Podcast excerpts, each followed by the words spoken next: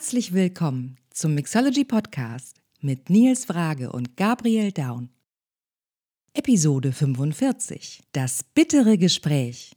Heute für euch zu Gast Alexander Haug und Stefan Berg.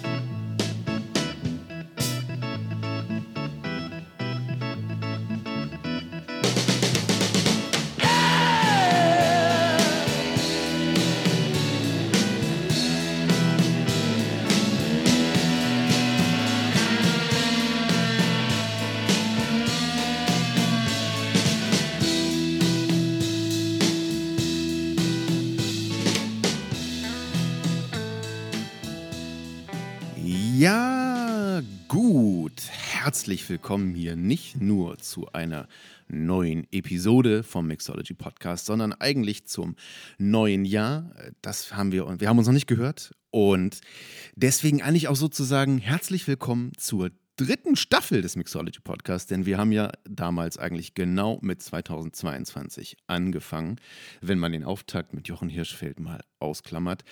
Äh, dritte Staffel wird es dieses Jahr auf jeden Fall noch eine sehr, sehr, sehr wichtige geben. Vielleicht sogar wichtiger als unser Podcast. Ähm, und das passt dazu, wer hier natürlich wie immer bei mir sitzt. Äh, es wird eine dritte Staffel von The Bear geben und bei mir sitzt quasi der Jeremy Allen White der deutschen Barszene für euch live und direkt mit einem gewetzten Messer Gabriel Down.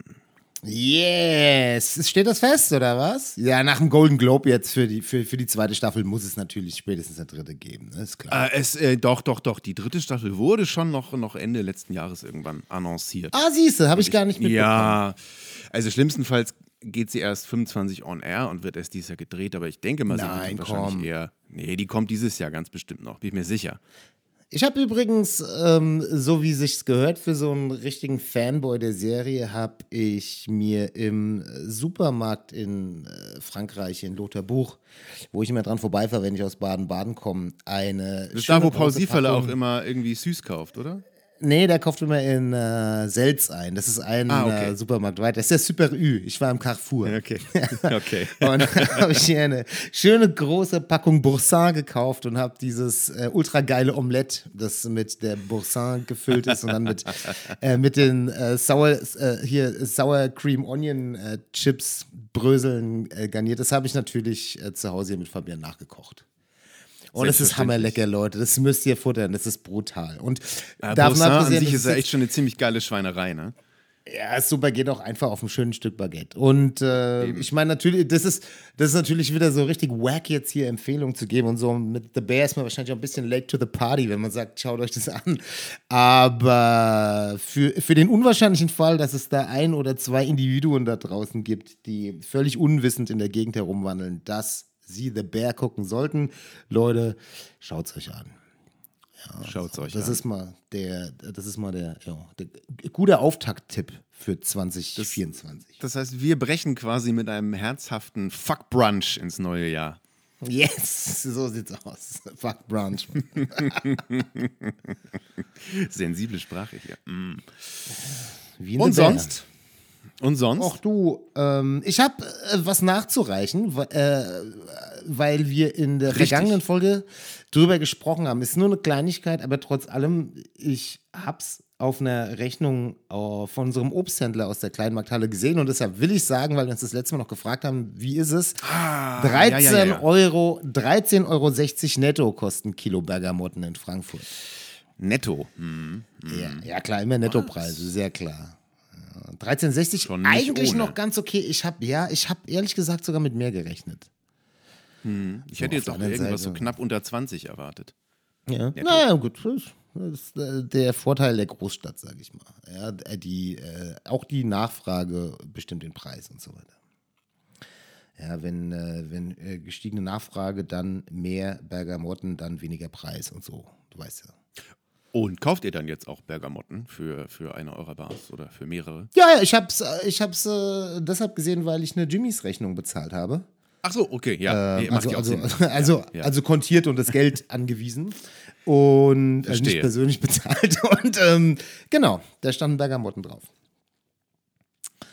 Fresh. Ja, insofern Bergamot Gimlet in der Jimmy's Bar in den nächsten Tagen hoffentlich. Ja. Wie das passt, weil Gimlets werden uns ja sowieso noch beschäftigen, irgendwie die nächste Zeit, wie es aussieht. Wir sind, äh, wir sind einen Tag zu spät. Wir sind tatsächlich, hätten natürlich eigentlich gestern. Ich glaube, wir sind eigentlich einen Sonntag- Tag und eine Woche zu spät, wenn ich ehrlich bin. Na komm, es waren ja Weihnachtsferien. Ist doch klar, dass Ja, da okay. nochmal, also dass da so ein bisschen, ne, ein kleiner Toleranzbereich irgendwie da ist. Die Leute hatten ja bestimmt. Und ich finde, wir haben ja auch einen kleinen, kleinen Bonuspunkt und ein Fleißkärtchen dafür bekommen, dass wir wirklich den Leuten die Folge noch pünktlich unter den Baum gelegt haben.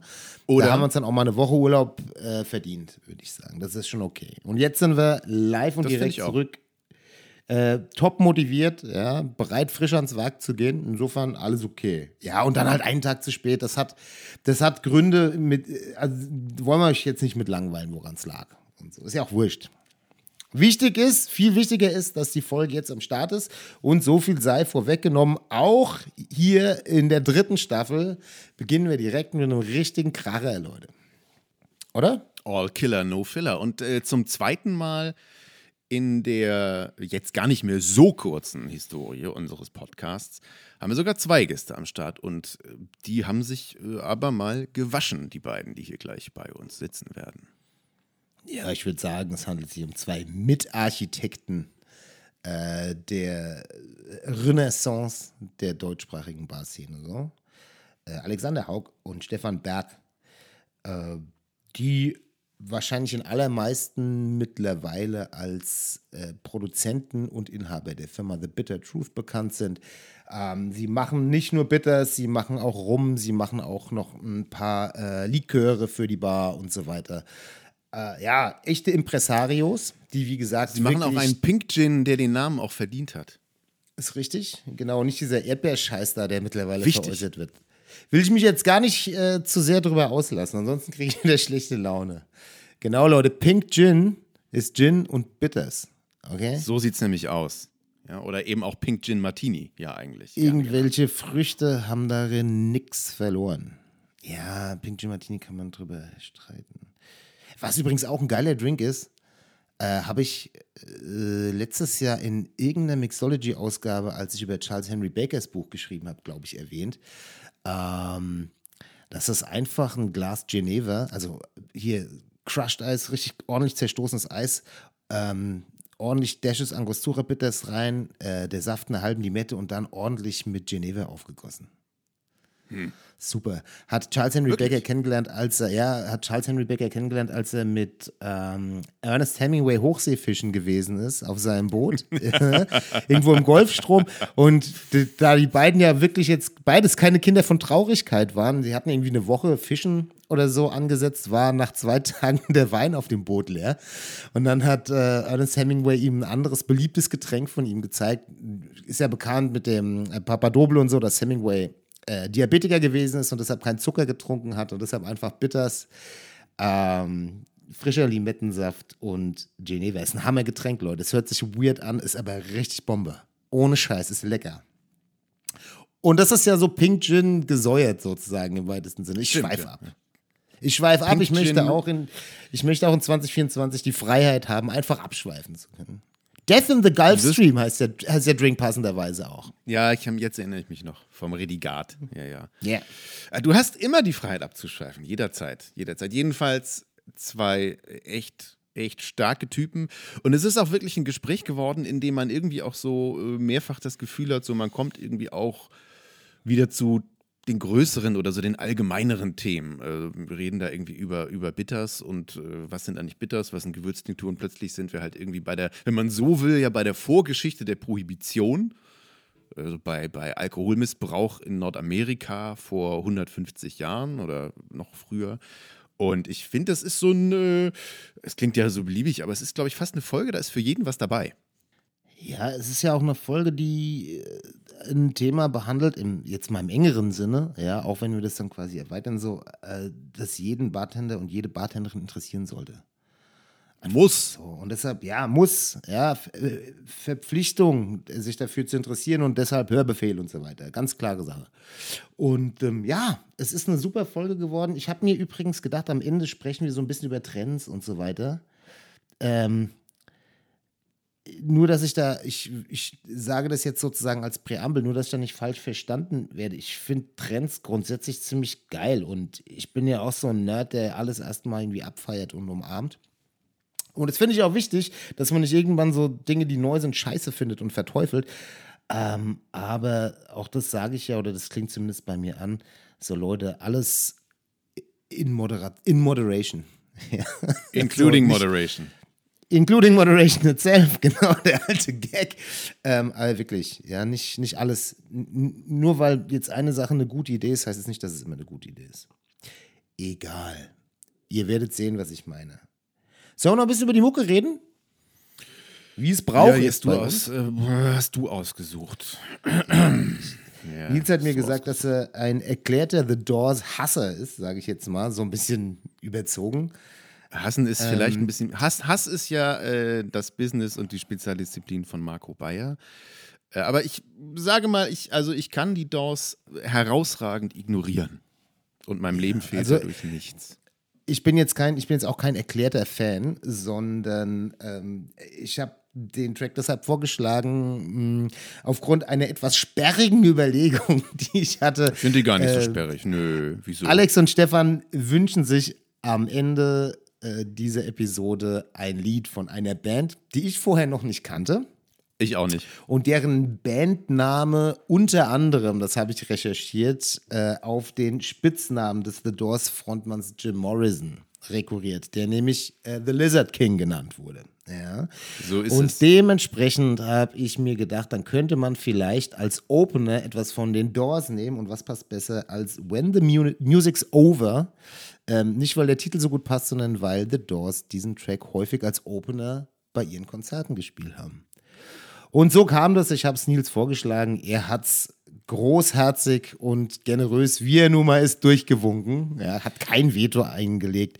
Vermutlich in dem Wissen, dass er dann irgendwann mal auch so ein total schräges Ding bei mir anbringen kann und dann die Karte spielt. Damals durftest du ja auch deinen The Doors Track spielen.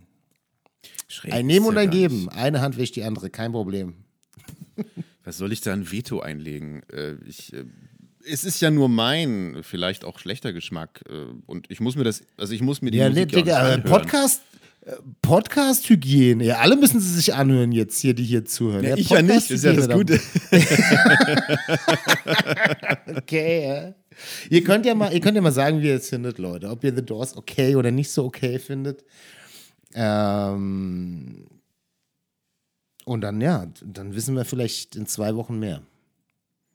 Ob das ja, jetzt ein guter oder ein schlechter Pick war. Man muss es ja immer mit dem halbvollen Glas sehen. Das bedeutet ja, wir, also wir haben die Doors jetzt heute einmal gespielt. Das heißt, wir werden das künftig auch nicht mehr tun müssen. Also man muss es ja Richtig. auch so sehen, äh, nach vorne blicken, ein schönes Jahr liegt vor uns. Ich glaube übrigens, äh, witzig, ähm, dass mit dem äh, Everything in Moderation, including Moderation itself, fiel nämlich genauso in der ersten Folge letztes Jahr, als wir einmal kurz den Dry January durchgekaut haben. Und da hast du nämlich genau äh, das gleiche Sprichwort auch angebracht, wenn ich mich richtig erinnern kann. Das kann gut, kann gut sein, ja. Es ist äh, ein von mir immer wieder mal, ähm, immer wieder mal angebrachter äh, Satz, der äh, von den Leuten, die mich schon länger kennen, dann immer mit, ach, jetzt sagt das, wird er quittiert wird. Von allen anderen, die ihn noch nicht kennen, die sind total begeistert. äh, und, im Gegensatz, und im Gegensatz zu einem Track von The Doors müssen sich das Leute immer wieder anhören, wenn sie mit mir unterwegs sind. Ähm, The Doors wird man hier nicht mehr hören müssen. Tja, so ist das. Das ist der Unterschied zwischen mir und den Doors.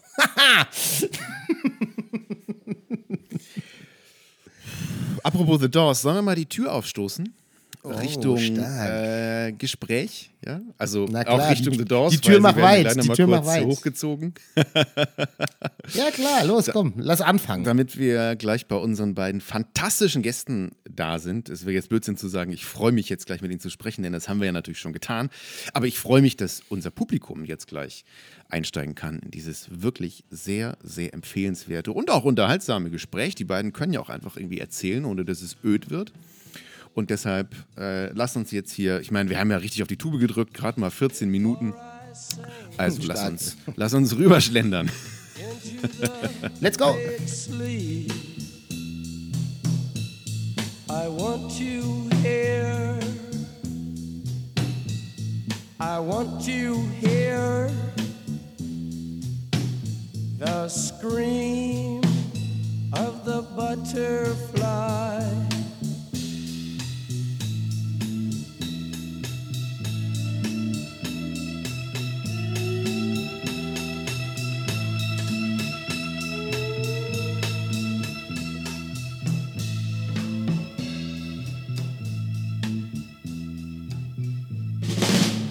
Back, baby, back into my arms.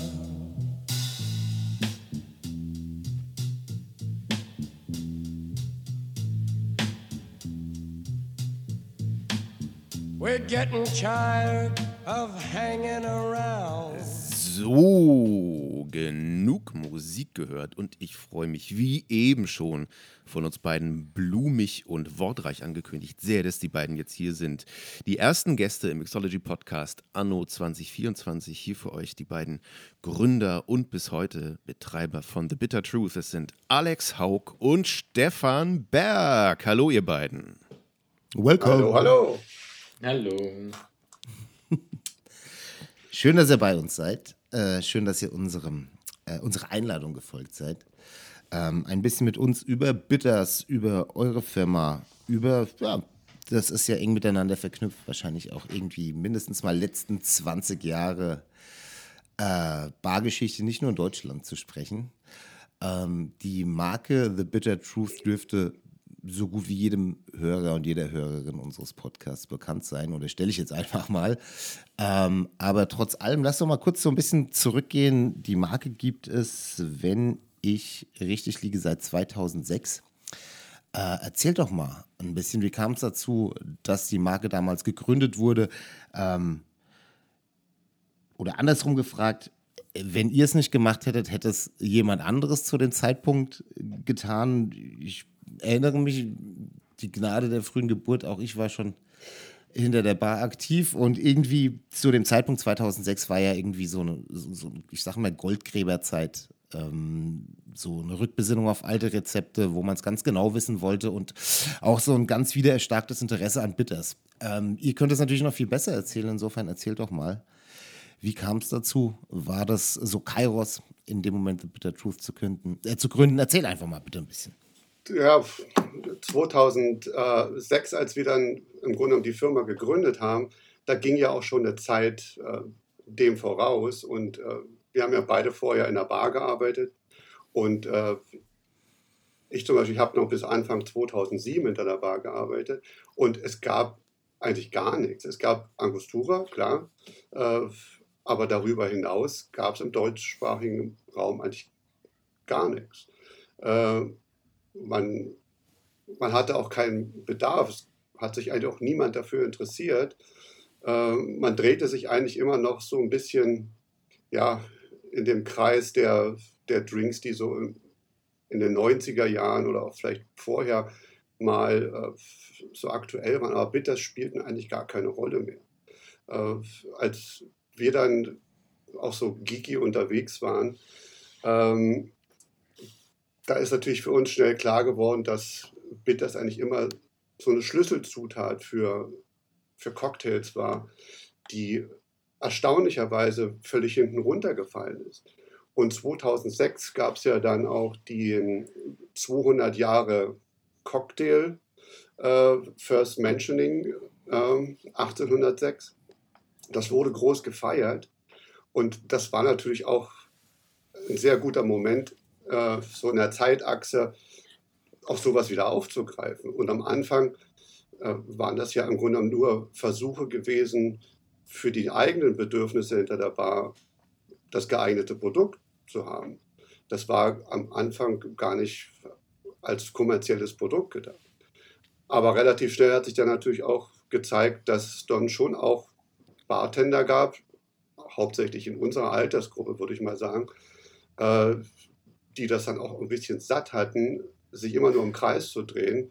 Und plötzlich war es einfach dann auch, äh, auch Interesse gegeben. Aber das war keinesfalls so, dass das Interesse von allen Seiten jetzt vorhanden war.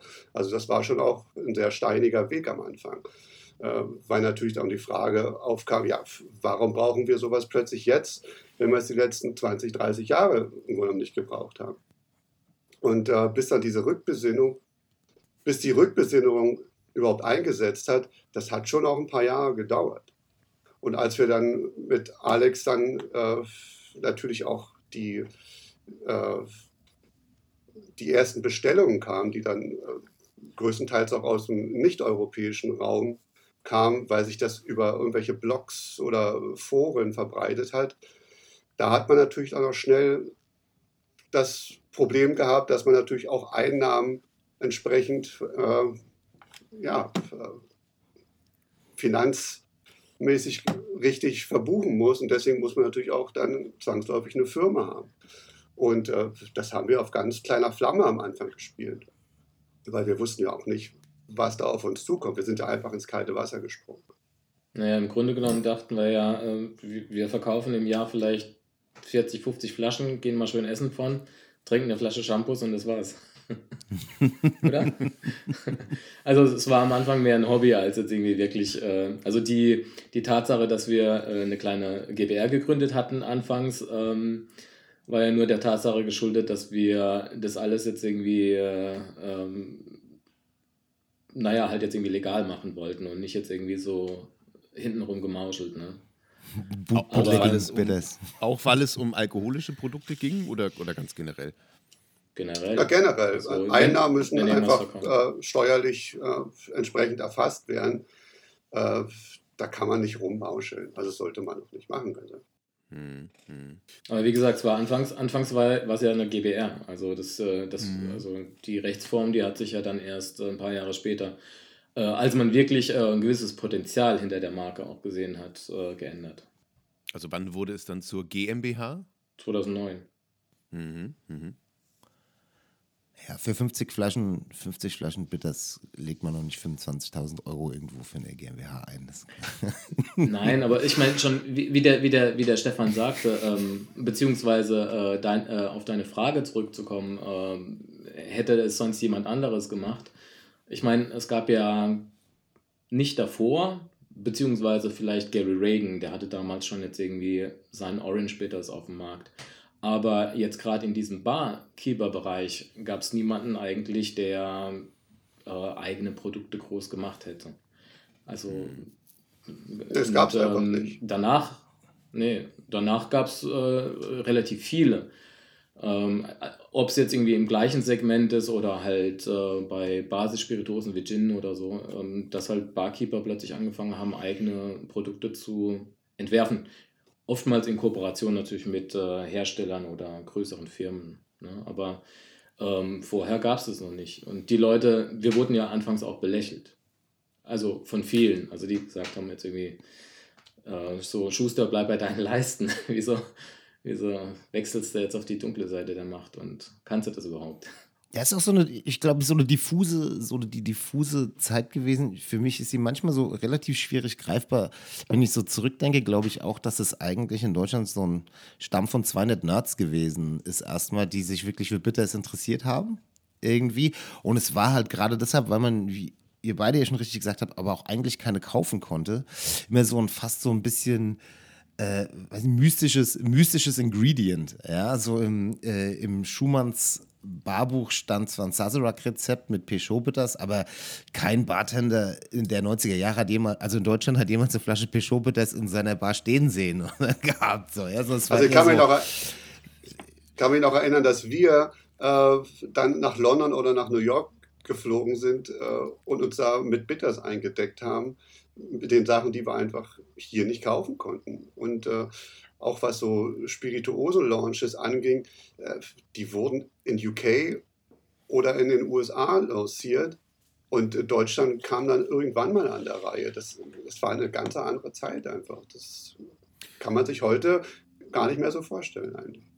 Aber ich äh, glaube sogar selbst in den USA war die Bitterslandschaft ja zum Zeitpunkt eurer Gründung auch noch so viel rarer bestellt. Ganz überschaubar. Ab, abseits, also abseits von äh, eben Peugeots und dann vielleicht noch Fee Brothers dürfte da auch tatsächlich noch nicht viel existiert haben, jetzt im, im Vergleich zu dem ungeheuren Angebot von heute, denke ich, oder? Ja, heute ist die, ja, wie die, wie, äh, die Pandoras Box, als ob sie geöffnet wurde. Ja, ihr habt das sie damals mit geöffnet, genau. Ja, sorry. Ja, wir haben ja alle, wir haben ja alle fleißig mitgemacht, daran gearbeitet, dass es so funktioniert. Also auch, Aber vielleicht muss man das nochmal für einige, Entschuldigung, dass ich unterbreche. Ja, ja, mach du Vielleicht erst, muss man das für, für ein paar Zuhörende nochmal einordnen. Bei Stefan ist es eben schon angeklungen. Ähm, so vor 15, 20 Jahren, das war halt so eine Zeit, in der ähm, die Möglichkeit, die Hände an bestimmte Dinge zu bekommen, wirklich relativ begrenzt gewesen sind. So, ne? Also wenn man eine Flasche Old Tom Gin wollte, dann musste man jemanden kennen, der zufälligerweise gerade in London ist oder so und dann in die Old Compton Street zu Jerry's geht und dir halt eine Flasche mitbringt, weil es gab keine äh, in Deutschland zu kaufen. Und äh, irgendwann wurden mal eine, zwei so importiert und dann aber wahrscheinlich auch geringste kleine Stückzahl. Also worauf ich hinaus möchte, ist dieses Füllhorn an Dingen, mit denen wir heute hinter der Bar arbeiten können, so das Bestand wirklich nur, nur marginal und in, in minuskülen Ausprägungen.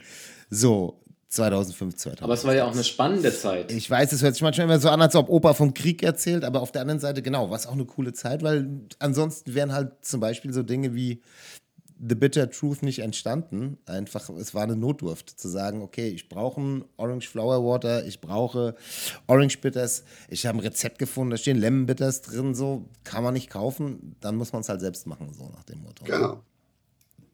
Das war im Grunde genommen die Inspiration. Äh, also in erster Linie wollten wir die Tools haben, äh, die wir nicht kaufen konnten. Äh, und dass das natürlich dann auf fruchtbaren Boden gefallen ist, es ist natürlich auch ein Glücksfall der Geschichte, würde ich mal sagen, weil äh, die, die Bartender unserer Generation, die waren einfach auch hungrig. Die wollten Neues kennenlernen und die, die wollten auch ihren Horizont einfach erweitern. Und vor allem, die haben auch diese ganzen alten Sachen, die äh, ja über viele Jahre auch äh, so ein Schattendasein hatten, so wie Old Fashioned oder Dry Martinis. Das hat ja nur ein ganz kleiner Teil der Barbesucher getrunken. Also da waren ja ganz andere Drinks en vogue. Äh, und da spielten Bitters in der Grunde auch keine Rolle. Und diese Rückbesinnung auf das, was war, äh, das war natürlich auch ein Katalysator. Und der andere Katalysator war natürlich auch das Internet. Das muss man natürlich auch ganz klar sagen. Ohne, ohne Internet äh, wäre die Geschichte ganz anders gelaufen. Weil plötzlich konnte man quer über alle Kontinente äh, auch Dinge diskutieren äh, und da auch zu neuen Erkenntnissen kommen. Ich ähm, äh, finde es wichtig, das zu betonen und ich finde, es klingt auch gar nicht wie Opa erzählt vom Krieg, aber ich, ähm, es ist manchmal ganz heilsam, wenn man sich vergegenwärtigt, dass im Prinzip zwischen, zwischen dem, ja sagen wir mal, quasi unerschöpflichen Angebot, das Barleute heute zur Verfügung haben und ja eben einer noch quasi nicht bestellten Wiese eigentlich nur eine Generation oder ein bisschen mehr als eine Generation liegt. Also ich glaube, das ist mhm. immer mal ganz äh, wichtig, sich das wieder ins Gedächtnis zu rufen, was, weil das ja auch die unglaubliche Dynamik ähm, der Szene und der Branche äh, illustriert. Ähm, wie schnell da so krasse Märkte entstanden sind und geschaffen wurden. Ich kann mich noch erinnern, als ich 2010 als junger Studentenbartender dann das erste Mal eine, eine, Flasche Rye Whisky in der Hand hatte. Und das war dann sogar nicht mal Jim Beam Rye, äh, no offense, es war dann aber sogar Wild Turkey äh, 101 Proof. Und das war wirklich so, boah, das geht, ja, das gibt's. Äh, also ich, ich blicke da gerne mal drauf zurück, weil es einem, glaube ich, zeigt, dass ähm, was für eine ungeheure Kreativität da doch in diesen Nukleus damals gesteckt hat und, und auch was für eine unternehmerische ähm, Begeisterung und viel Mut auch tatsächlich. da wurde noch jeder, jeder neue Gin wurde noch frenetisch gefeiert, der, der released wurde. Ja, gut. Der Gin kann da ja eigentlich auch gar nichts für. Ich wollte aber eben noch, äh, als ich Gabriel versucht habe zu unterbrechen, noch was, äh, äh, noch was fragen. Vielleicht ist es auch einfach so ein bisschen für die, für die Geschichtenkiste. Äh, darf man sich das wirklich so in euren Anfängen so vorstellen, dass wirklich, keine Ahnung, bei euch zu Hause in der Küche oder im Backoffice von der Bar dann in irgendwelchen kleinen äh, Glasballons oder so wirklich so die ersten eigenen Mazerate in, ich weiß nicht, 1,5 Liter Dimensionen angesetzt worden sind? Äh, wie, wie, lief das wirklich so ganz ja, ähnlich, äh, am Initial also, ab tatsächlich? Ja. Die, die ganz frühen Anfänge, die waren in einem, äh, in einem Dachgeschoss, äh, in so einer Dachschräge. Und da haben wir im Grunde die ersten Ansätze gemacht. Und ich weiß noch, dass wir mal ganz am Anfang unser erstes äh, größeres Gefäß erworben haben. Das hatte 30 Liter und wir dachten, oh, ob wir das jemals loswerden. ja. Shit is getting und, serious. Yeah. aber wir haben das dann auch durchgezogen und wir haben auch die, das in der ersten Zeit doch recht lange so durchgehalten. Da sind wir dann später auch in den Keller gezogen und so, aber wir hatten ja keine Produktionsstätte. Äh, wir mussten das äh, so gut wie möglich mit den, äh, mit den vorhandenen Räumlichkeiten irgendwie stemmen. Und das, das hat uns natürlich auch, auch menschlich sehr zusammengebracht, weil wir haben natürlich die ganze Abfolge der Schritte in so einer Produktion, die wir saßen auf irgendwelchen Holzkisten und dann äh, wurde gecapped und äh, belabelt und verpackt. Also das, das war schon auch sehr zeitintensiv. Und, äh, aber man hat natürlich in so einem Prozess natürlich auch eine sehr, einen sehr engen Austausch. Äh, und das ist rückblickend auch eine sehr schöne Zeit gewesen. Glaube ich, ja. Das heißt, wir wissen jetzt, auf, auf Dachböden findet man nicht nur alte Gin-Rezepte, sondern dort entstehen auch Bitters. wie, war das, wie, habt ihr eure Expertise erlangt. Klar, ist schon angeklungen, so äh, endlich gab es so ein Internet, in dem auch tatsächlich so ein paar Leute gewesen sind, mit denen man sich austauschen konnte. Ähm, und das ist, glaube ich, auch so ein Key natürlich gewesen, aber wahrscheinlich war es auch viele Recherche in alten Büchern oder so. Also ich weiß ja, es gibt ja so, es gibt ja Bücher, in denen dann wirklich noch ähm, so Bitters-Rezepte irgendwie angegeben werden. Aber ich stelle mir vor, es ist ja auch viel Trial and Error wahrscheinlich am Anfang, oder? Also macht man wahrscheinlich in kleinen, in kleinen Dosen, schaut, funktioniert das, funktioniert das nicht, kippt am Anfang auch viel weg. Aber wie lang, also zwischen Gründung 2006 und okay, wir fangen an, selbst Bitters anzusetzen, ist ja wahrscheinlich eine gewisse Zeit nochmal vergangen.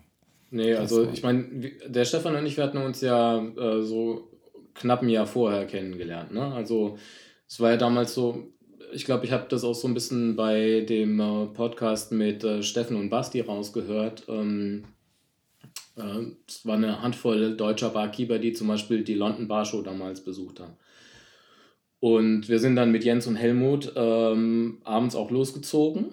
Lustigerweise waren Stefan und ich, obwohl nicht viele Deutsche mit dabei waren, ähm, in der gleichen Gruppe. Wir konnten uns aber jetzt irgendwie ums Verrecken nicht jetzt irgendwie aneinander erinnern. Liegt vielleicht am Größenunterschied, weil wenn ich so geradeaus gucke, sehe ich ungefähr seinen Bauch und er hat so über mich weggeguckt. Aber wir haben uns ja dann, wir haben uns dann nochmal getroffen in dem Jahr, weil es ja vom Universum so gedacht war. Äh, und zwar bei so einem Cocktailwettbewerb. Äh, das Finale, das fand auf einem Kreuzfahrtschiff statt. Und äh, da hat das Ganze ja dann so ein bisschen angefangen, halt über dieses, äh, über dieses Reden. Ne? Und äh, wie war die Frage jetzt nochmal? wie ist, äh, so, also bitte, wie, wie, wie die, ähm, wie so die, also vor der Gründung quasi, so die Entstehung der Expertise, wie man Cocktailbitters ansetzt. Ach so, ach so ja, ja, genau. Jetzt habe ich es wieder. Jetzt habe ich es wieder. Ähm, wir hatten uns damals darüber unterhalten, genau. Und der, ich hatte mit Bitters noch gar nicht so viel am Hut. Und Stefan hat aber zu Hause halt diese wirklich sehr, sehr umfassende Cocktailbuchsammlung. Also wahrscheinlich, kann man schon sagen, wahrscheinlich eine der größten so. Und nicht nur Cocktailbücher, sondern auch Bitters. Also im Prinzip konnten wir ja von der Theorie oder aus der Theorie schöpfen, aber auch natürlich jetzt irgendwie von ähm, äh, Mustern. Alte Flaschen, die halt jetzt irgendwie nicht leer waren, sondern da war immer noch was drin. Teilweise sogar voll, wie diese Bogarts Flasche, die er da auch hat. Oder Bogarts, Bogarts Flasche. Ähm, genau, und äh, das war im Prinzip die Basis für die ersten Rezepturen. Wie du schon gesagt hast, im äh, Anhang fand man oft Rezepturen, entweder, ähm, weil damals auch in den USA im 19. Jahrhundert gab es ja jetzt nicht äh, überall Bitters, also man hat es schon jetzt irgendwie äh, gefunden, aber oftmals auch in schlechter Qualität. Ne? Und dann, wer es halt nicht kaufen konnte, konnte es halt selber machen, wenn er die richtigen Zutaten hatte. Und das war für uns auch so die, die erste Inspiration, würde ich sagen, aus der wir da schöpfen konnten. Und dann ist es halt so ein bisschen Trial and Error. Du experimentierst. Ne? Und dann siehst du ja auch, ist es gut oder ist es nicht gut. Oder passt es halt jetzt irgendwie in die Drinks, passt nicht. Yes, it's the only way to do it. Ne? Gnadenlose Selbstversuche, erstmal, ja, selbst aufopfernd und so einen Haufen, einen Haufen Martinis mit Orange Bitters trinken und dann immer sagen, ja, ich glaube, wir sind auf Es gibt Schlimmeres als das. Ja, schrecklicher Job, aber irgendeiner muss ihn machen. das, ist, das ist zu machen. Ja, aber die, die Vorkenntnis, die wir natürlich im Bereich Cocktail äh, dann auch schon mitgebracht haben, das war natürlich total hilfreich. Einfach auch in, in dieses äh, doch sehr äh, fein äh, feinsensorisches, äh, feinsensorischen Bereich rein zu, reinzuschnuppern und da die Balance natürlich auch zu finden, weil es geht natürlich bei, beim Bitters nicht nur darum, dass irgendwas bitter ist. Das ist natürlich völlig, völlig neben der Spur dann am Schluss. Weil am Schluss muss das Produkt, was ja in den Cocktail einfließt, einen Mehrwert generieren. Es soll ja zu was führen, es soll ja was auslösen in dem Drink. Und äh, da ist natürlich wichtig, dass äh, im, in dem einzelnen Produkt natürlich auch eine Harmonie herrscht, aber trotzdem auch was weiter transportiert wird, was dann quasi größer als die Summe der einzelnen Teile wird. Und äh, natürlich ist das auch ein Prozess, dass man äh, da eine gewisse Vorstellung und auch äh, Erwartung an sich selbst, an seinem äh, sensorischen Gespür quasi entwickelt. Und äh, unsere Herangehensweise hat sich natürlich über die Jahre natürlich mit mehr Erfahrung natürlich auch etwas verändert. Ganz klar. Da hat Stefan jetzt, Gabriel, hat Stefan eigentlich genau unsere äh, nächste Frage vorweggenommen, tatsächlich schon. Ne? Ja, ja also. oder zu, zumindest eigentlich eine schöne Überleitung geschaffen. Genau. Oder so, also ja. Meine, meine, aber äh, meine anschließende Frage an das, was Stefan gerade gesagt hat, wäre dann, hat sich im Laufe der Jahre so äh, euer Blick darauf, was Bitters sind oder was Bitters leisten müssen, verändert oder erweitert? sage ich mal so? Oder hattet ihr von Anfang an eine klare Vorstellung davon, was Bitters leisten sollen? Weil tatsächlich habe ich mir als junger Bartender relativ lange schwer damit getan, ähm, so eine Formulierung zu finden oder so, was, was ich von Bitters wirklich erwarte. Ich wusste irgendwie, ein Manhattan ohne Bitters ist kein Manhattan, das kann man auch schmecken.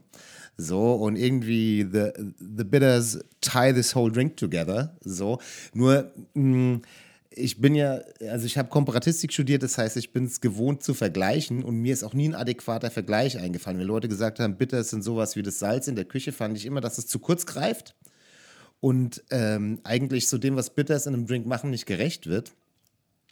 Ähm, aber bis heute kann ich, wenn ich einem jungen Bartender erklären soll, was diese Bitters machen, ähm, immer nur so eine, zumindest für mich, äh, teilweise unbefriedigende Antwort geben. Deshalb wollte ich sowieso die Gelegenheit nutzen, äh, euch beiden heute mal darum zu, bittern, äh, zu bitten, äh, so eure, eure, zu bittern, zu, zu bitten, eure, eure persönliche Definition von Bitters mal rauszuhauen, so, weil wen könnte man fragen, wenn nicht euch? Also wir hatten äh, wenn ich da mal so, ja, go ahead. Ich wollte ja, ich, ich wollte nur so eine, einen schönen Vergleich mal bringen. Also stell dir vor, du kochst zu Hause ein Linsendahl. Dann hast du da vielleicht jetzt irgendwie ähm, äh, Zwiebeln drin. Die zählen wir jetzt mal nicht zu den Gewürzen dazu, sondern Zwiebeln und vor allem Linsen. Und natürlich Wasser. Äh, wenn du jetzt keine Gewürzmischung dran machst, dann schmeckt es halt einfach jetzt irgendwie nur wie Zwiebeln mit ein paar Linsen. Wie so eine dünne Linsensuppe. Und erst die Gewürzmischung, das Garam Masala oder was auch immer du da dran machst, äh, die äh, macht dieses, äh, dieses äh, Gericht halt äh, komplex und wohlschmeckend. Und äh, im Grunde genommen ist das was, was Bitters in. aber du musst ja nicht die eine Gewürzmischung nehmen, beispielsweise, wenn wir bei diesem Kochbild bleiben. Du könntest ja auch eine andere nehmen.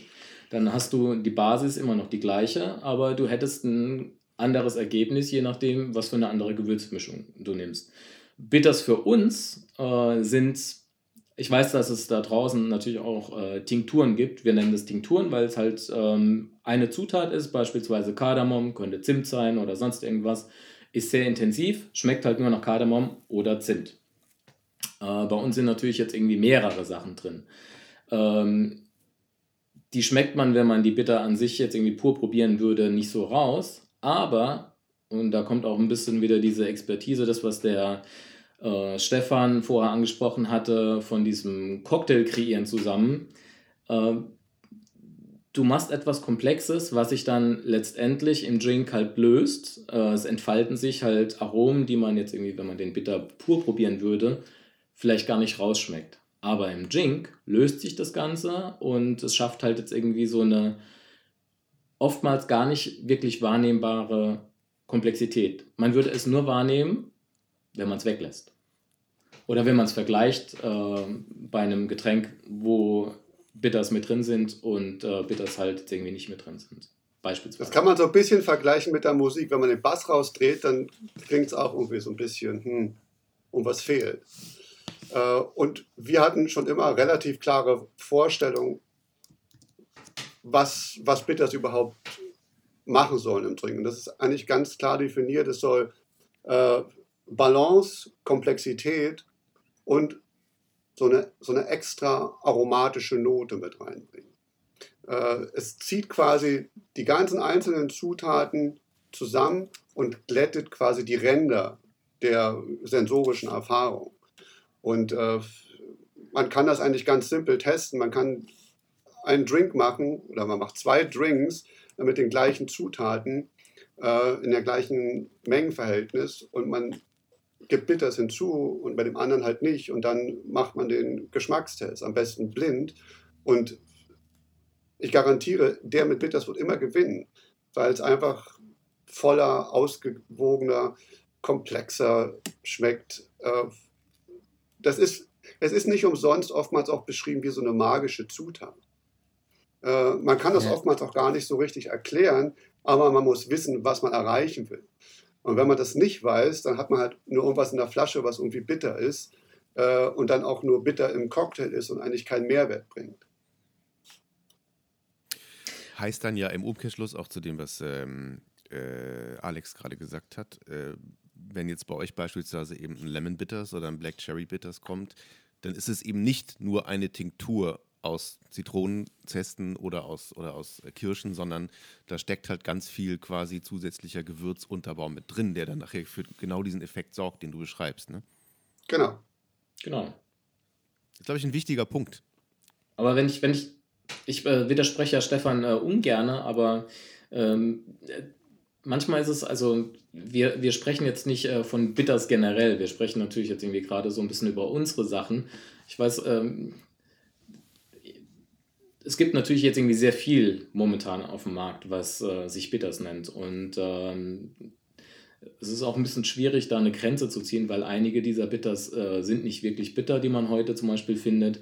Und die werden auch jetzt irgendwie anders hergestellt, als praktisch wir das machen würden. Also es gibt, äh, wir nennen das mal die klassische Methode, wie man es früher auch gemacht hat, so eine Mazeration, Perkulation, äh, wo man Auszüge aus richtigen Zutaten herstellt, muss aber nicht notwendigerweise heutzutage so, so gemacht werden.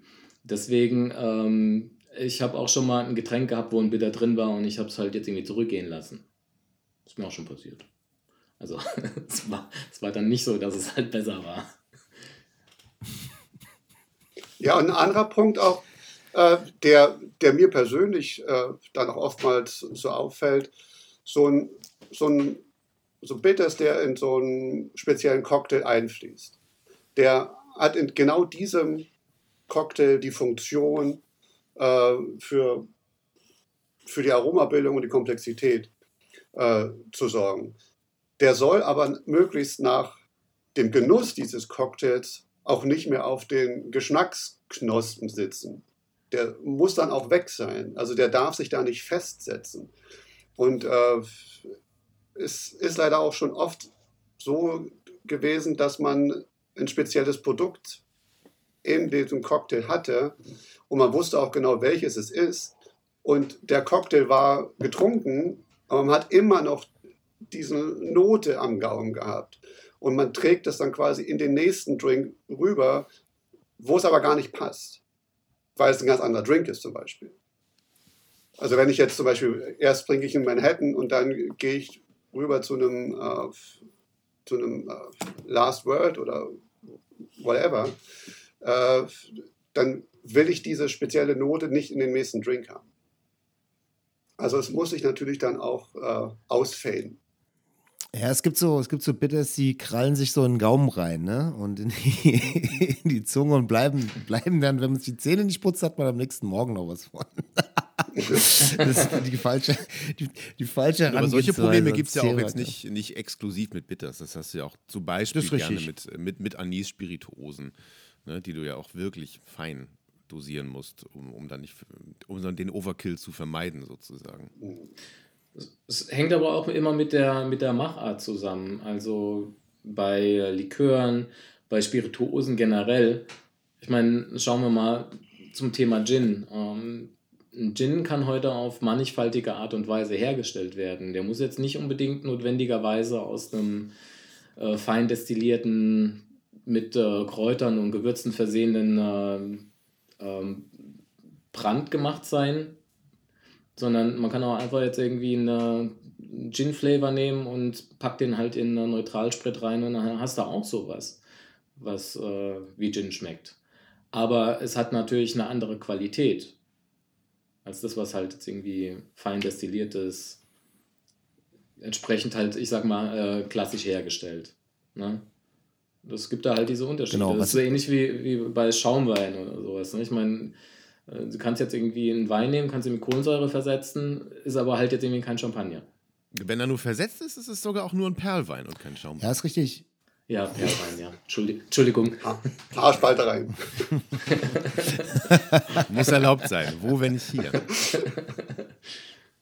Ja, stimmt. Wir haben sowohl, als wir damals hier in unserem Podcast mit Ruben Neideck als auch äh, mit äh, Marie Rausch gesessen haben, haben wir auch bei beiden so ein bisschen drüber gesprochen. Da ging es um Foraging und um Dinge weiterverarbeiten, die man einfach mal äh, so gesammelt hat und so weiter. Ich weiß, ähm, so, ich gehöre auch zu denen, die früher so ein bisschen äh, äh, im stillen Kämmerlein zu Hause versucht haben, irgendwie Tinkturen und Bitters anzusetzen. So, klar, natürlich gehöre ich dazu. Ähm, worauf man hier häufig stößt, ist so, wenn du von dieser Nuss, dieser Wurzel oder so zu viel oder zu lange mazerierst, dann äh, kann es zu, wie soll man sagen, nennenswerten Behagensminderungen kommen, sozusagen. Also was mich, was mich interessiert ist, äh, gerade wenn man es jetzt so wie ihr wirklich als Business und im großen Stil macht, wen braucht man denn, abgesehen von einem Steuerberater und so, noch dazu, um auch ein neues Produkt zum Beispiel zu entwickeln? Also unterhaltet ihr euch mit Chemikern, mit äh, Pharmazeuten und so weiter, weil das ist ja dann irgendwie auch, hat ja eine andere, eine, ähm, eine andere äh, Verantwortung, sage ich mal, wenn man sagt, okay, ich mache jetzt für mich zu Hause einen Drink mit den, mit den selbstgemachten Orange Bitter, ist das eine Sache, zu sagen, ich veräußere ein sicheres Produkt quasi weltweit, muss man natürlich wahrscheinlich andere Schritte vorher gehen, ne?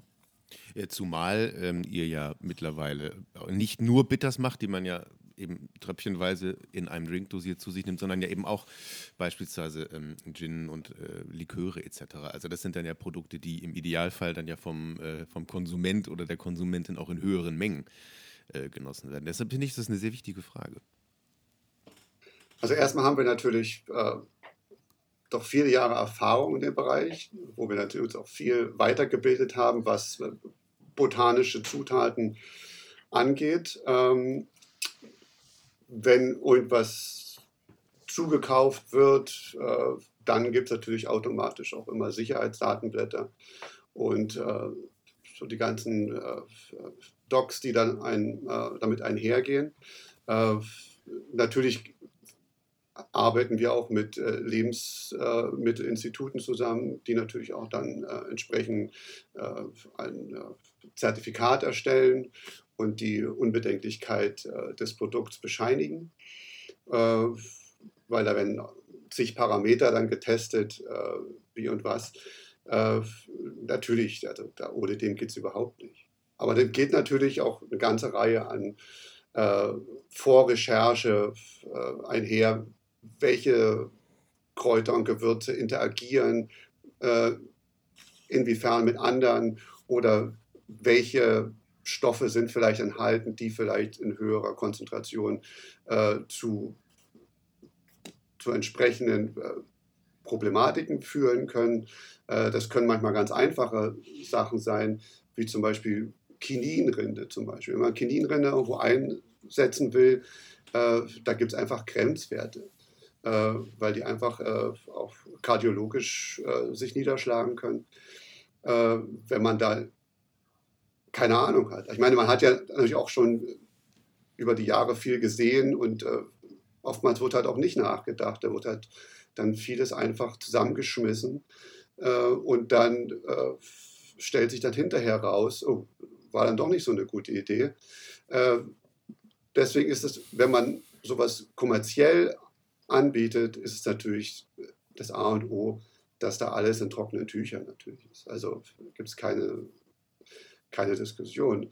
Äh, problematisch, also es gab eine Zeit, das war so um die 2010er Jahre, wo dann, äh, dann auch viel Bartender, auch in Amerika, dann gedacht, oh, wir machen da für unsere Bar und dann machen wir das selber äh, wo es dann keine Re Regulation letztendlich gab und wo man speziell in Amerika auch die FDA oder die TTB umgangen ist, äh, wo es auch teilweise äh, richtig Probleme gab. Zum Beispiel gab es in, in Kalifornien oder in, was, in, in San Francisco, kann ich mich erinnern, äh, da kamen dann wirklich äh, die Behörden und haben alles, was irgendwo so eingelegt war, hinter der Bar, das haben die alles konfisziert. Weil letztendlich, ja. letztendlich ja. gibt es die, die, die Behörden, die dafür gedacht sind, den Konsumenten zu schützen. Und wenn man jetzt äh, ein Produkt, was quasi diesen Prozess durchlaufen hat, weiter verändert, dann umgeht man einfach diesen Schutz. Und letztendlich ist der, ist der, der Kunde, der, der Gast in der Bar, dann im Risiko ausgesetzt, äh, was natürlich inakzeptabel ist. Also auf der einen Seite natürlich äh, den Konsumenten schützen, auf der anderen Seite natürlich auch die, äh, die Marke. Also gerade bei diesem speziellen Beispiel in Kalifornien war es ja so, dass, ähm, ich meine, war jetzt in dem Fall vielleicht nicht schlimm, aber wenn äh, zum Beispiel eine Bar ihren eigenen Himbe Himbeerwodka mit, äh, mit irgendeiner Wodka-Marke halt herstellt und dann nehmen die halt diesen Wodka und schmeißen halt jetzt irgendwie, nehmen ein bisschen was raus und schmeißen halt ein paar Himbeeren rein. Das ist natürlich jetzt irgendwie nicht im Sinne dieser Wodka-Marke, die einen eigenen Himbeer-Wodka hat, der vielleicht nicht nach Himbeeren schmeckt, aber sie nennen es halt so. Und, äh, und die wollen natürlich jetzt irgendwie nicht, ähm, ich meine, in dem Falle wäre es vielleicht jetzt irgendwie noch gut gewesen für die Marke, weil die sagen, oh, also von dieser speziellen Marke, der Himbeer-Wodka schmeckt super. Aber jetzt stell dir mal vor, es gab ja damals auch einige Leute, die haben äh, Bitters gemacht aus Tabak. Ne, haben sie jetzt irgendwie Pfeifentabak oder Zigarrentabak genommen haben den in Alkohol eingelegt, was natürlich hochtoxisch ist, und packen das dann jetzt irgendwie wieder in so eine Bittersflasche rein. Von irgendeiner bekannten Marke beispielsweise. Das, das Thema haben wir hier auch vor einem guten Jahr mal angesprochen. Ähm, da ging Liebe raus an Basti Häuser, der ja schon erwähnt worden ist, und seine Tabak-Rum-Infusion. ja, ja. Das stimmt. Äh, der, der Basti hat es mal, glaube ich, in. Äh, Ach, der hatte mal irgendwas geschrieben in Mixology oder sowas war das. Genau, genau. So in den ganz frühen Mixology-Jahren, da ja, ging es ja. halt auch um, um äh, Rum, in dem Tabak mazeriert worden war. Ja, ja das ist. Das nahm dann auch Entwicklungen, die zu einer Richtigstellung in der Folgeausgabe führten und so. Ja. Mhm. Aber man, man, darf auch nicht vergessen, das äh, ist natürlich auch sehr gefährlich, also weil da hast du halt nicht nur irgendwas, was vielleicht schlecht schmeckt oder, sondern das kann halt wirklich äh, Gesundheit, also hochgefährlich sein für die Gesundheit. Ne?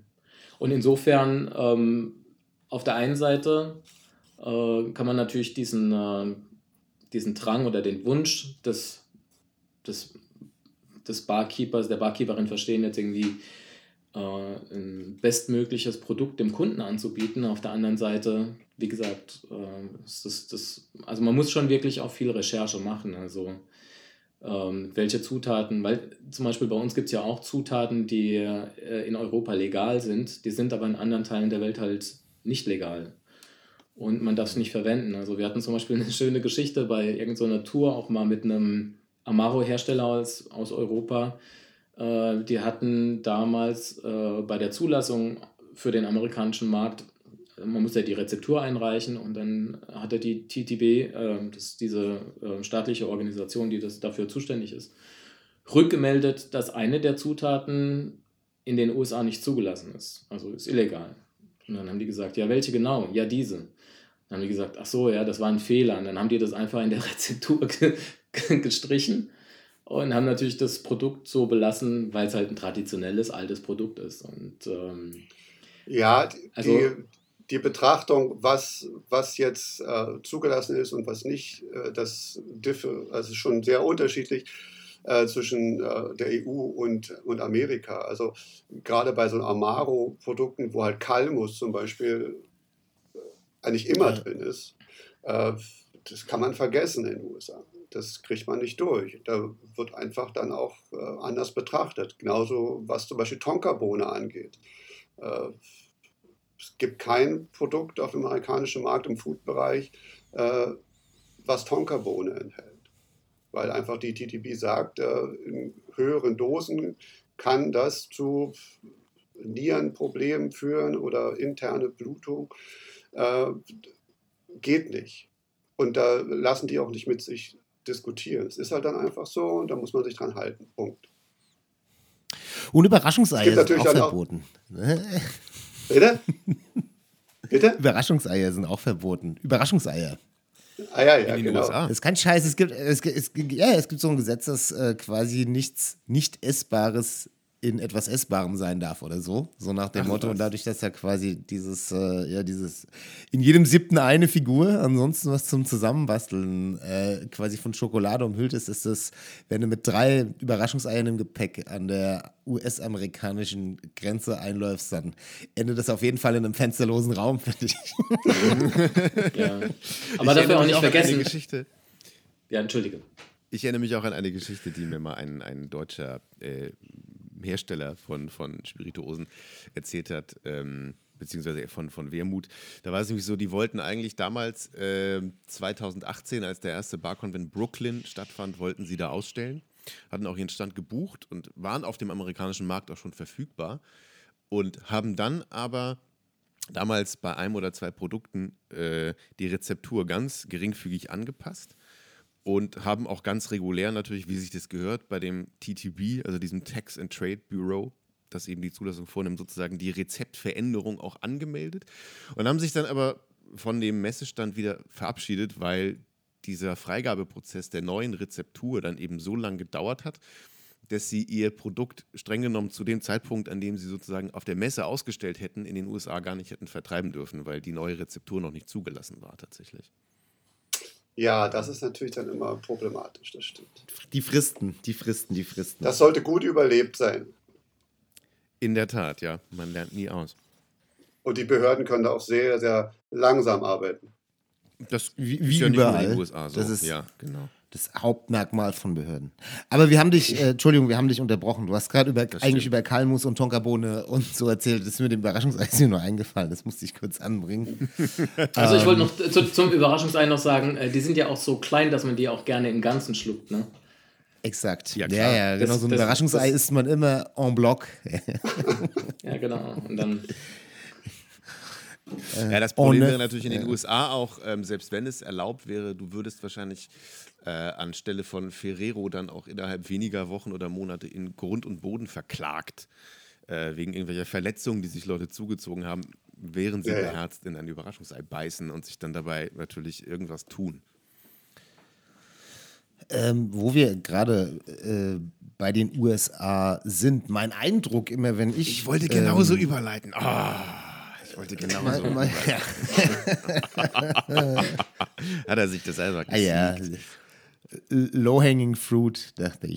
Ähm, mein, mein, Eindruck, äh, den, den ich immer habe, wenn ich, wenn ich in den USA bin, ist, dass ähm, gerade diese, diese Riege an klassischen Drinks, dieser Kanon, der, du hast schon erwähnt, so diese ähm, 2006, 200 Jahre, seitdem das erste Mal der Begriff Cocktail irgendwie definiert wurde und so.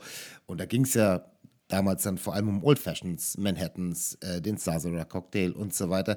Mein Eindruck ist auch Martini. Mein Eindruck ist, dass gerade diese Drinks in den USA und in Bars in den USA ähm, bis heute noch eine wesentlich wichtigere Rolle spielen, als es jetzt so im europäischen Raum der Fall ist. Ähm, und also vielleicht ist es, vielleicht ist der Eindruck auch falsch, aber mir kommt es so vor und dementsprechend habe ich auch das Gefühl, dass so die der Need quasi ähm, Cocktailbitters in der Bar zu haben und zu verbrauchen noch viel viel höher ist als in ähm, europäischen oder sagen wir mal, darüber können wir wirklich befinden, deutschen Bars. Also wenn man in eine, ich sag mal, nicht so gute oder sagen wir schlechte Bar in Deutschland geht, dann besteht, glaube ich, immer noch die Möglichkeit, dass da keine Bitters aufzufinden sind, so, weil die irgendwie noch so in, keine Ahnung, in einem Rezeptbuch von 1992 verhaftet sind. Das ist in den USA meines Erachtens nicht so. Also in den USA kriegt man auch wirklich in der allerletzten Kaschemme irgendwie trotzdem einen Old-Fashioned-Cocktail zusammengebaut. Qualität ist jetzt vielleicht, kann man darüber diskutieren, aber trotz allem sind alle Zutaten dafür da, sozusagen. Ähm, woran liegt es? Eurer, eurer Meinung nach? Ähm, liegt es schlicht daran, dass es in den USA einfach mehr Bars gibt oder dass die, äh, das Trinken in den USA halt historisch anders gewachsen ist? Ähm, ich würde sagen, dass es grundsätzlich eine, eine, eine historische Begründung, die da zugrunde liegt, weil die, die USA oder Amerika, äh, so lange muss man ja schon wieder zurückgehen, äh, das, da wurde immer viel getrunken. Und es wurde ja früher auch noch viel mehr getrunken, als heute getrunken wird. Und äh, Cocktails waren da immer schon ein viel größeres Thema, weil letztendlich wurden ja Cocktails eher aus Amerika Richtung Europa exportiert. Äh, Europa war ja traditionell eher so Wein- und Bierlastiges äh, alkoholisches Vergnügen, äh, wo dann im Grunde Cocktails auch relativ spät Einzug gehalten haben. Und wenn man heute zum Beispiel essen geht in den USA, zum Mittagessen, dann kriegt man in der Regel auch ein kleines Angebot an Cocktails, die gereicht werden zum Mittag. Das ist ganz normaler Standard. Man kann auch da um 10.30 äh, Uhr irgendwo seinen ersten Martini nehmen. Das ist äh, gar kein Problem. Äh, und das machen die Leute auch. Die trinken nicht nur Wein und Bier, nö, da werden auch Cocktails bestellt zum Mittag. Das sieht man in Deutschland, würde ich mal behaupten, relativ selten. Aber in, ähm, in den USA ist es auch äh, nicht nur so, dass man das äh, Bars äh, Bitters verwenden, also hier ist es ja ein spezielles Produkt. Deswegen bekommst du es auch hier nicht einfach jetzt irgendwo im äh, Spirituosenladen oder im Weingeschäft oder äh, im Supermarkt. Ähm, in den USA ist es ein bisschen anders. Wenn du da nach Hause gehst zu jemandem, dann kriegst du ein Bierchen angeboten oder ein Weinchen, äh, einen Softdrink oder einen Cocktail. Und die Leute haben halt, weil sie selbst groß geworden sind mit Drinks wie Old Fashioned und, äh, und Manhattans und dem ganzen Kram, Deswegen haben die auch Bitters zu Hause. Also früher war es halt eine Flasche Angostura und mittlerweile, die haben ja auch eine andere Auswahl als hier. Und mittlerweile haben sie halt manchmal auch dann halt jetzt irgendwie so ein paar Flaschen zu Hause. Wenn du zu, zum, zum, zum Beispiel zum äh, Thanksgiving irgendwo mal eingeladen bist, äh, das ist sehr beeindruckend. Das sind, äh, das sind keine, keine Cocktail-Geeks oder sowas. Das ist einfach das, was man halt zu Hause bei den Menschen dort findet. Und das ist Teil der Kultur. Und deswegen sind es auch nicht nur die Bars, die halt äh, die Drinks machen, sondern es gibt Cocktailpartys zu Hause, die gemacht werden. Also wenn Freunde vorbeikommen, dann werden halt mal schnell ein paar Cocktails gemacht. Und nicht nur eine Flasche Wein aufgezogen. Jeff Morgenthaler behauptet ja, dass der einzige echte äh, US-amerikanische Beitrag zur kulinarischen Welt der Cocktail ist. Also ähm, Steaks und Barbecue und so äh, sagt er dann immer so in seiner äh, unverwechselbaren Art, dass man halt natürlich schon vorher Fleisch auf Feuer gegart hat. Und ähm, alles, was so American Italian ist, ist natürlich trotzdem irgendwie ursprünglich in Italien entstanden, aber das lässt sich nicht nehmen. Der Cocktail, also die Idee, dass ähm, du in eine Bar gehst und aus verschiedenen Zutaten nur für dich individuell ein Getränk gefertigt wird, dass das etwas ist, was in dem, was wir heute die USA, also irgendwo auf dem Gebiet, was wir heute die USA nennen, entstanden ist. Ihr erinnert euch bestimmt dran, auf dem ersten Bug-Konvent waren Henry Besant und Nick Strangeway und Charles Vexana haben so eine Brandrede gehalten, äh, dass äh, The Mixed Drink is European und so, dass äh, die Margarita äh, unter anderem Namen in Europa erfunden wurde und dass ja eigentlich der Punch ähm, der erste Mixed Drink ist. Aber trotz allem glaube ich, an dem, was Jeff sagt, ist was dran. Und vor allem, so wie ihr es eben beschrieben habt, dieses äh, Bewusstsein, wenn man jemandem zu Hause was anbietet, dann ist es ein Drink. Oder wenn ich in ein Restaurant gehe, ähm, und auch in Restaurants, in denen vielleicht ein Old Fashioned als Aperitif nicht passt. Man kann grundsätzlich diskutieren, ob ein Old Fashioned ein guter Aperitif ist, aber ich habe in Venice in, einer, in so einem saugeilen Pastaladen sitzen halt erstmal Leute da und kippen sich halt irgendwas Gerührtes mit Bitters in einem Tumbler auf Eis rein, bevor sie sich an den Tisch setzen. Und das ist so wie, äh, also als Deutscher schaut man ja immer neidvoll darauf, egal ob das jetzt irgendwie in Spanien oder Frankreich oder Italien oder den USA ist, also die Fähigkeit quasi, sich erstmal hinzusetzen und einen Restaurantbesuch nicht als so eine Art Belastung oder schlichte Nahrungsaufnahme zu interpretieren, sondern als ein Happening, was Spaß macht und dass man so, so weit wie möglich ausdehnt. Das ist tatsächlich was, was die Amerikaner dann, glaube ich, mit dem Cocktail und man darf wahrscheinlich auch sagen, mit dem Cocktail, der häufig in Verbindung mit Bitters steht, irgendwie perfektioniert hat. Ja. Ne? Also man kann ja, man kann ja mal statuieren, dass ähm, der Cocktail nicht von den amerikanischen Ureinwohnern erfunden wurde. Ja, sondern das ist sehr, Menschen. Wichtig. Von, ja. Sondern von Zugezogenen sozusagen, ja. Also äh, es ist was, ein Stück Wahrheit an beidem dran. Aber ich bin auch eher geneigt zu sagen, es ist halt, weil die sind jetzt nicht einfach im äh, 17., 18. Jahrhundert darüber und haben gesagt, so, Leute, lasst uns Cocktails machen, sondern äh, das ist ein Teil dieser kulturellen Entwicklung, die da stattgefunden hat. Äh, von ganz unterschiedlichen Menschen aus ganz unterschiedlichen Teilen der Welt.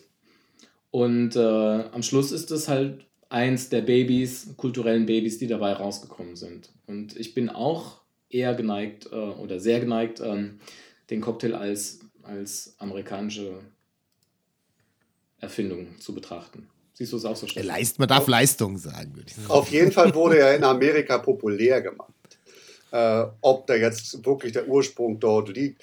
Äh, Jared und Anesthesia, die haben da sicherlich auch wieder eine Geschichte zu erzählen, äh, die irgendwo gefunden wurde, dass in, in irgendeinem. Bei den Hethitern. England.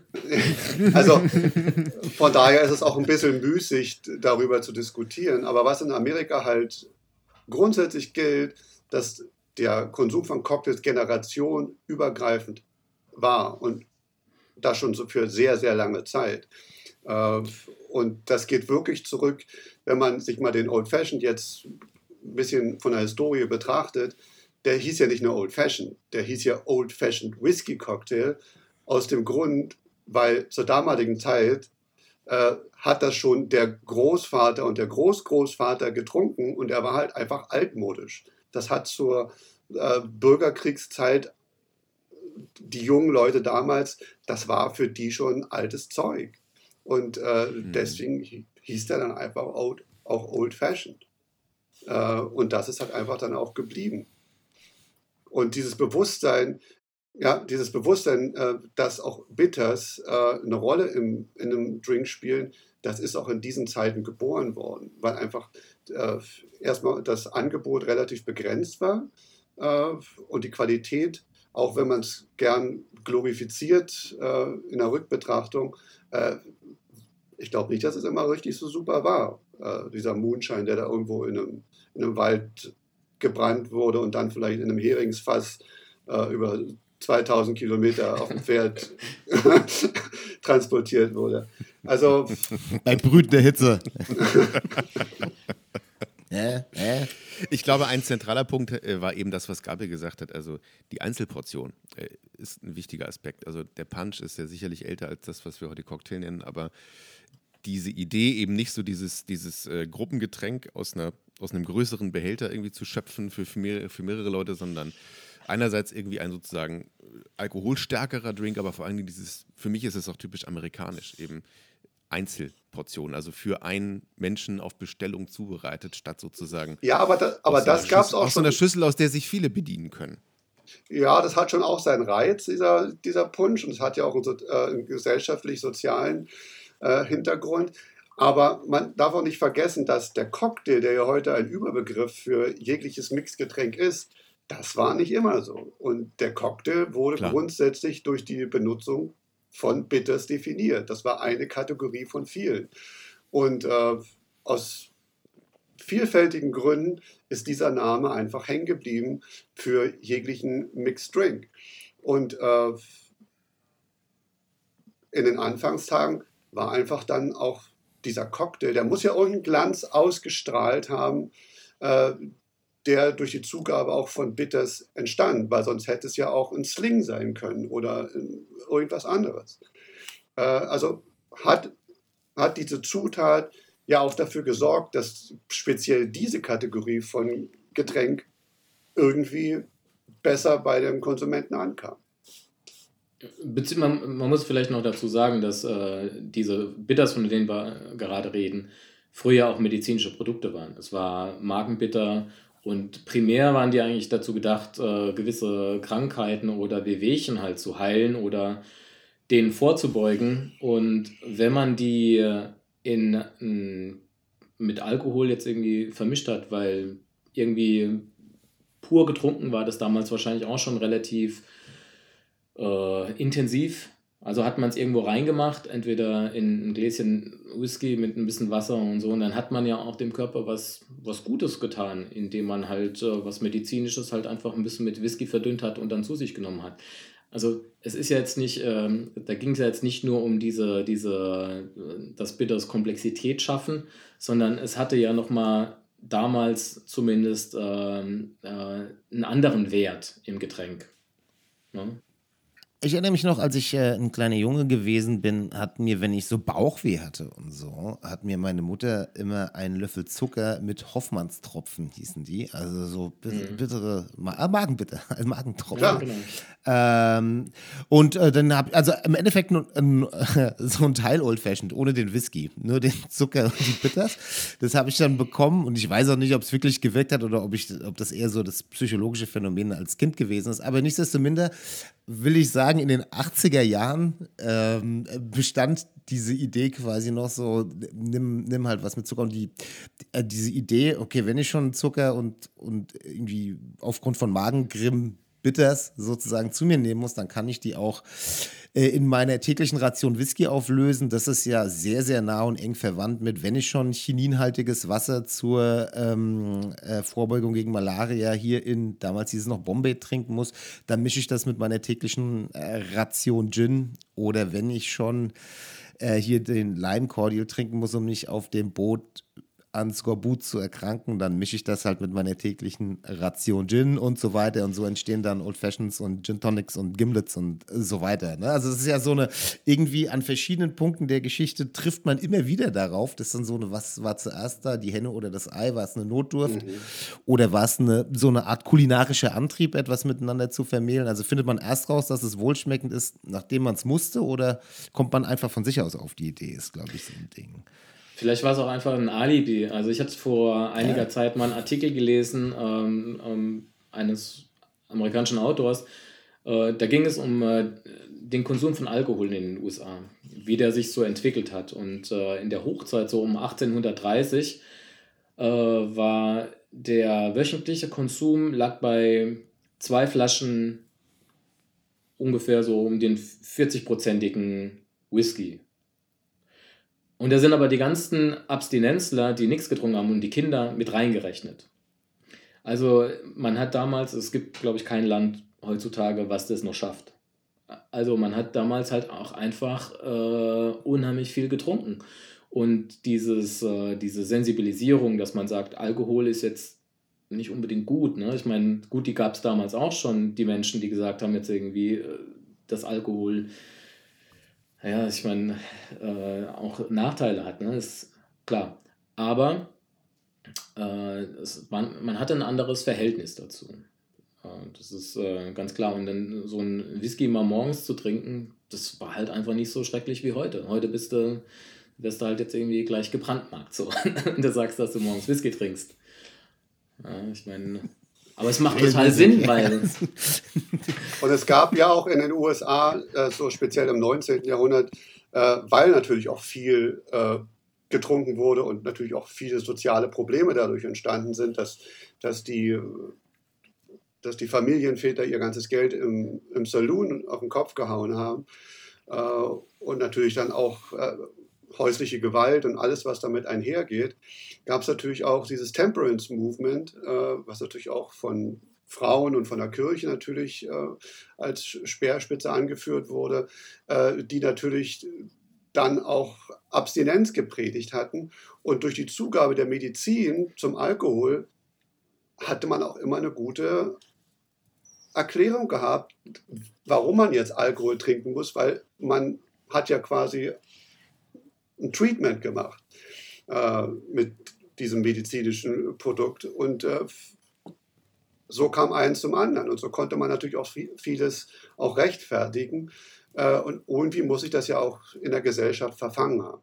Stimmt, ja. Weil ich, ich bin, bin mir historisch nicht, nicht, ähm, nicht sicher. Also ob es nicht, vielleicht nicht in dem krassen Ausmaße, aber äh, in dem Zeitraum auch, auch in Gegenden in Europa ähm, vergleichbare soziale Probleme durch Alkohol geben. Ich glaube, vor allen Dingen in Skandinavien. Oh, mit Sicherheit. Ja, bin, mir, so, aber, bin so mir da aber nicht sicher. Alkohol, Alkoholmissbrauch, die, äh, die Geschichte des Absinths oder, oder äh, des Verbots von Absinth ist eng verknüpft mit ähm, Leuten, die im Weinberg gearbeitet haben und die zum Frühstück praktisch ein Glas Creme de Monde statt Zähneputzen getrunken haben, dann im Vormittag drei Flaschen Wein in den Weinbergen und zum Mittag Cognac Soda ähm, so, und dann irgendwann hat sich dann nochmal ein kleiner Absinth vorm Heimgehen reingeschummelt und dann, und dann kam es zu einem, äh, ja, äh, kam, kam er nach Hause, Sternhagel voll und ähm, hat angefangen, seine Familie umzubringen. So, ne, das ist natürlich auch, äh, da wurde dann Absinth die Schuld gegeben. Grundsätzlich war das halt ein heftiger Fall von Alkoholmissbrauch. Und ich glaube,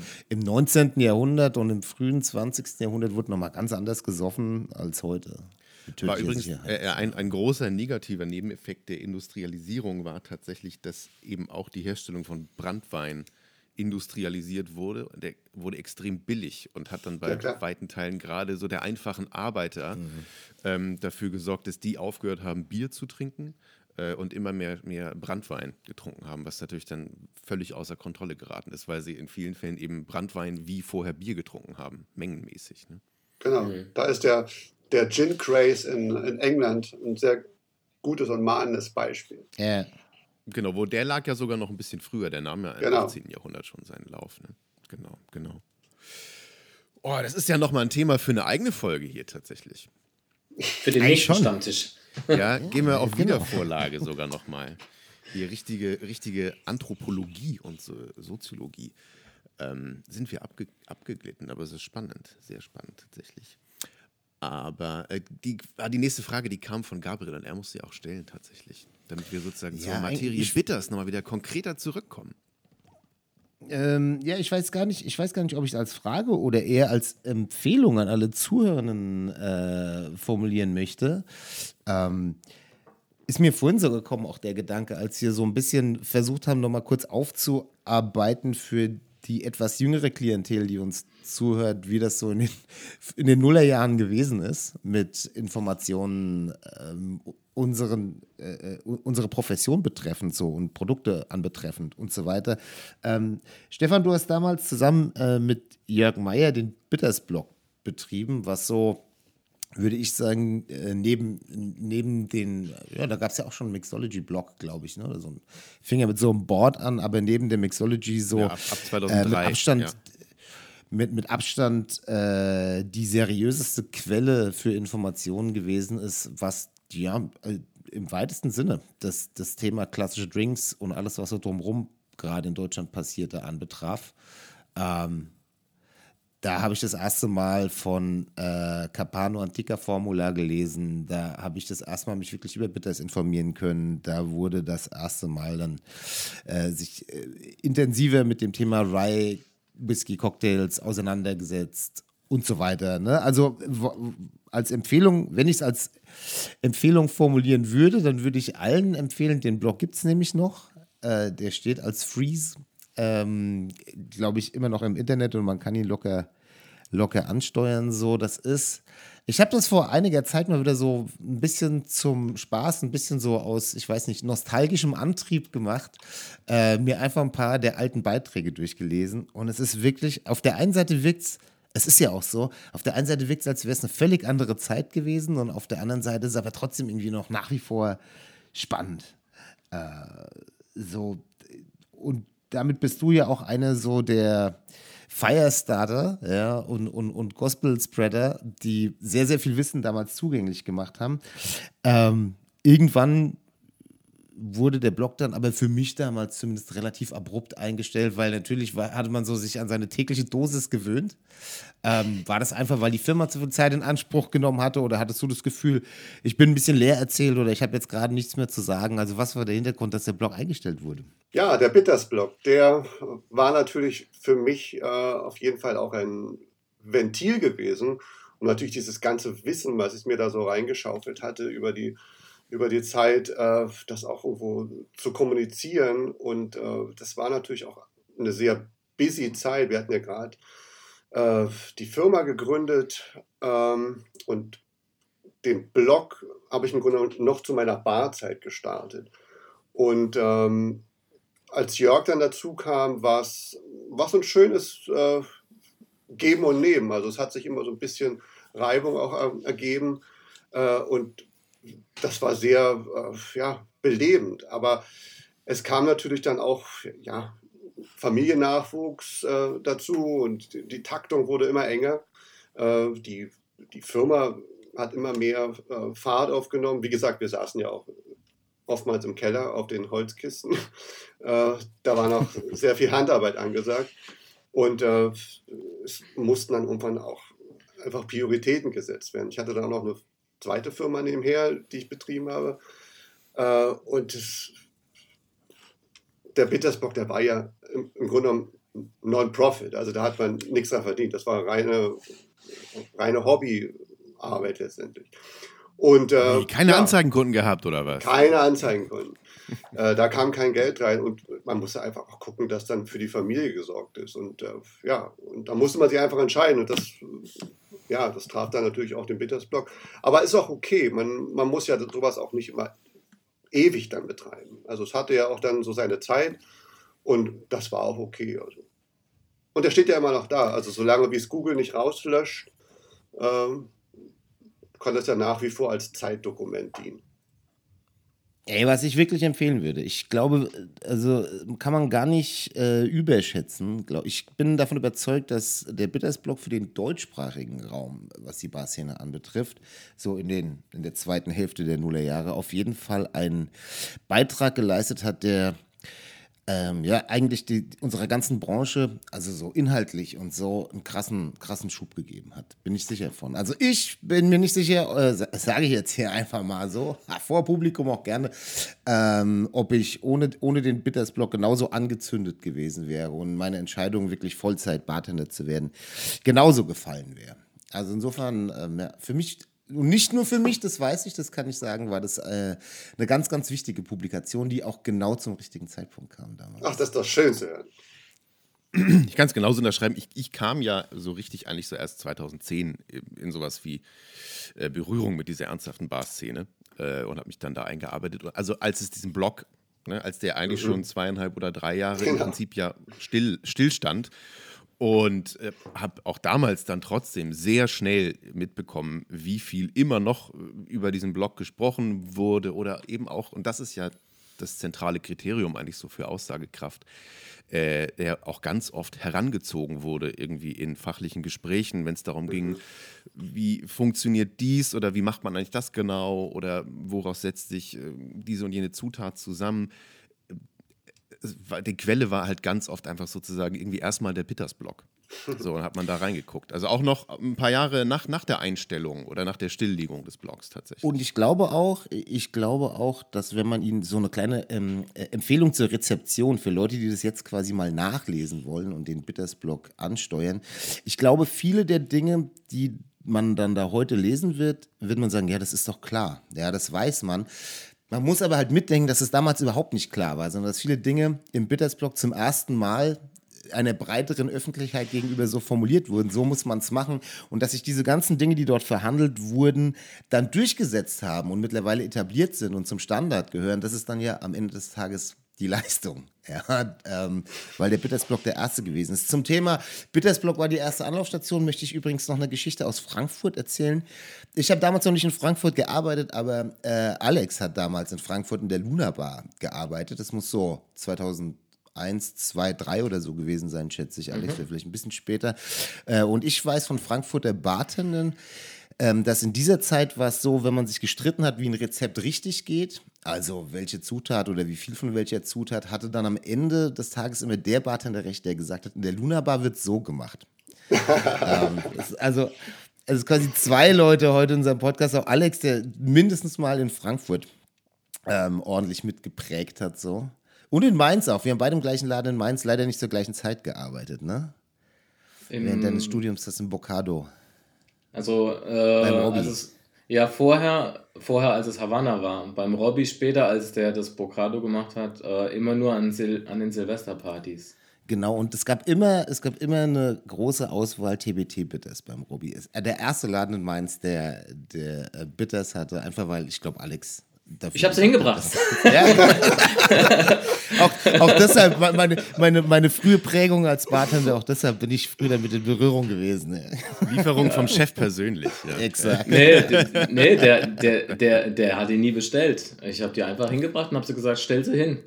Und er sagte aber, vielleicht brauche ich sie gar nicht. Und dann sage ich so, ist egal. Nachvollziehbar. Ja, ich ich habe sie benutzt. ich kann mich, noch, ähm, kann mich erinnern, Helmut Adam hat mir einmal erzählt, er war 2006, als ihr gerade eure ersten Flaschen rausgebracht hattet, war er mal zu irgendeinem Event von, äh, von Pernod Ricard auf irgendeiner Insel, irgendeiner französischen Insel eingeladen, ah, ja. wo so richtig Bar, Bargranten aus, also Kann von beiden Teilen des, ja. Atlantischen, des Atlantischen Ozeans irgendwie eingeflogen worden sind. Auch so Leute wie Sascha Petraske mhm. äh, und solche Kaliber. Und er war auch dabei. Äh, und hat mir dann auch damals irgendwie auch so ein bisschen stolz erzählt, er hatte damals sozusagen irgendwie auch mit ne, aus den ersten TBT-Chargen ein paar Fläschchen dabei, um dann da quasi bei diesem Gipfeltreffen als so eine Art Evangelist, so guckt mal hier, wir haben jetzt in Deutschland auch äh, eine neue gute Bitters-Marke. Ja, hat er die Toll, gehabt. schöne Geschichte. Richtig, er war stolz drauf, ja, dass er damals äh, zu dieser Elefantenrunde irgendwie eure ersten Fläschchen dabei hatte. Ja, meine, das war ja so ein, ähm, das, ähm, das war ja so, so eine besondere Zeit auch, weil es gab ja auch diese, dieses übergreifende Zusammenwirken, Arbeiten, ähm, dass sich da wirklich die Leute zusammengeschlossen haben. Äh, ich weiß, dass der Helmut auch ähm, so ein Seminar in, in Hamburg war das damals mal organisiert hatte zum, zum Thema Bloggen halt. Äh, da hatte so ein, so ein Blog-Experte da halt jetzt irgendwie ein bisschen was dazu gesagt. Das war also es hat, es, war, es hat auch deswegen so funktioniert, diese, diese Renaissance bei uns, weil halt die Leute da auch so wunderbar miteinander gearbeitet haben. Also, ne? Und äh, man sich gegenseitig da jetzt irgendwie nicht neidisch war, sondern man hat sich gegenseitig unterstützt. Und das äh, fand ich an dieser Zeit auch ganz besonders und schön. Miteinander ist das Zauberwort. Ja, genau. Da kommt man voran. Sharing is caring, ja. Genau. Genau. Ja. Ja, ne, man hatte sozusagen so ein Identifikationsding, das alle zusammengehalten hat. Das, schon, das zeichnet aber solche Entwicklungen anfänglich ja eigentlich auch aus. Also anders kriegst du den Drive ja irgendwie nicht. Nee, sonst auch, kriegt man ne? das nicht hin. Ne? Ja, ja. Und äh, Blogs, Blogs heutzutage, also das ist jetzt wahrscheinlich auch ein Wort, bei dem äh, bei dem jüngere Menschen, Jugendliche oder junge Erwachsene schon äh, irgendwie eher so fragend den Kopf nach vorne neigen. Blogs sind inzwischen ja sozusagen als, als Format, auch weil sie eben ja so textlastig oder textbasiert sind, im Prinzip ja vollkommen outdated. Ähm, generell ist das Angebot so an textbasiertem Input ja doch für mein Gefühl weniger geworden. Also so im Deutschsprachigen gibt es natürlich so, so Leuchttürme wie ähm, das Bar Vademecum von, von Armin Zimmermann und, und Frank Puremba. Trinklaune hat ja jetzt gerade äh, zwischen den Tagen jetzt offiziell sein Ende bekannt Ey, als hätten wir es prophezeit. Wir haben Als letzte Folge noch über den gewusst. Trinklaune-Blog gesprochen und ich sagte noch, es sind neue Artikel online, jetzt in der Weihnachtszeit und eine Woche nachdem ich es gesagt habe, wird offiziell verkündet, Trinklaune-Blog macht zu, Leute. Ach, Gabriel. Ja, jetzt vorbei mit Ja, den schade, Blogs langsam. Schade, schade. Ja, was, was willst du machen? So, so geht die Zeit. In, in 30 Jahren, wenn wir sagen, früher gab es TikTok und Instagram, macht auch keiner mehr. Und so. Ja, früher gab es so- einen so Mixology ist es. Podcast. genau, so sieht's aus. Ja, aber gleichzeitig hat sich ja sozusagen dieses ganze Wissen, was wir haben, irgendwie vervielfacht und natürlich werden irgendwie ja noch Diskurse geführt. Ähm, und mich würde das interessieren, ist ihr beide jetzt ja sozusagen schon lange nicht mehr irgendwie aktiv an der Bar seid, aber natürlich ein Produkt bereitstellt, das für die Bar ist.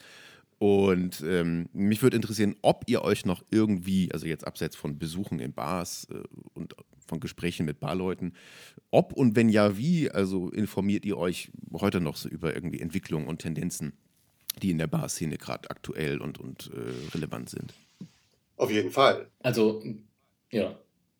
Ich meine, das stimmt auch nicht ganz, dass wir nie hinter der Bar stehen, weil wir reisen ja recht viel jetzt wieder. Und ähm, wir sind ja sozusagen unsere eigenen Markenbotschafter auch, weil wir es am besten verklickern können, denken wir. Und äh, wann immer wir reisen, gibt es meistens jetzt irgendwie einen theoretischen Teil, wo wir den Leuten ein bisschen was erzählen, aber weil wir natürlich auch wissen, dass die Aufnahmespanne jetzt irgendwie mittlerweile relativ gering ist, äh, ist ein großer Teil auch jetzt irgendwie die praktische Anwendung, um den Leuten auch zu zeigen, jetzt irgendwie, dass es, was wir vorher erzählt haben, auch so funktioniert. Und dann stellen wir uns schon hinter die Bar und machen so Sachen wie Free Pouring. Die sind dann immer ganz entgeistert, wenn sie sehen, dass man keinen Jigger benutzt und dass es trotzdem stimmt am Schluss.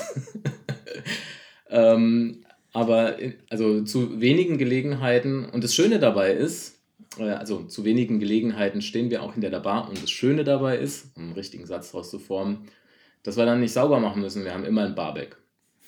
Ähm, aber das sind, das sind auch die Gelegenheiten, diese Reisetätigkeiten, wo wir uns halt informieren und äh, den Austausch zur Barszene dann halt jetzt irgendwie in dem Falle, ähm, je nachdem, wo wir hinreisen, aber meistens ist es halt jetzt irgendwie auch schon USA, Asien und europaweit. Also da hast du dann schon jetzt irgendwie so ein umfassendes Bild.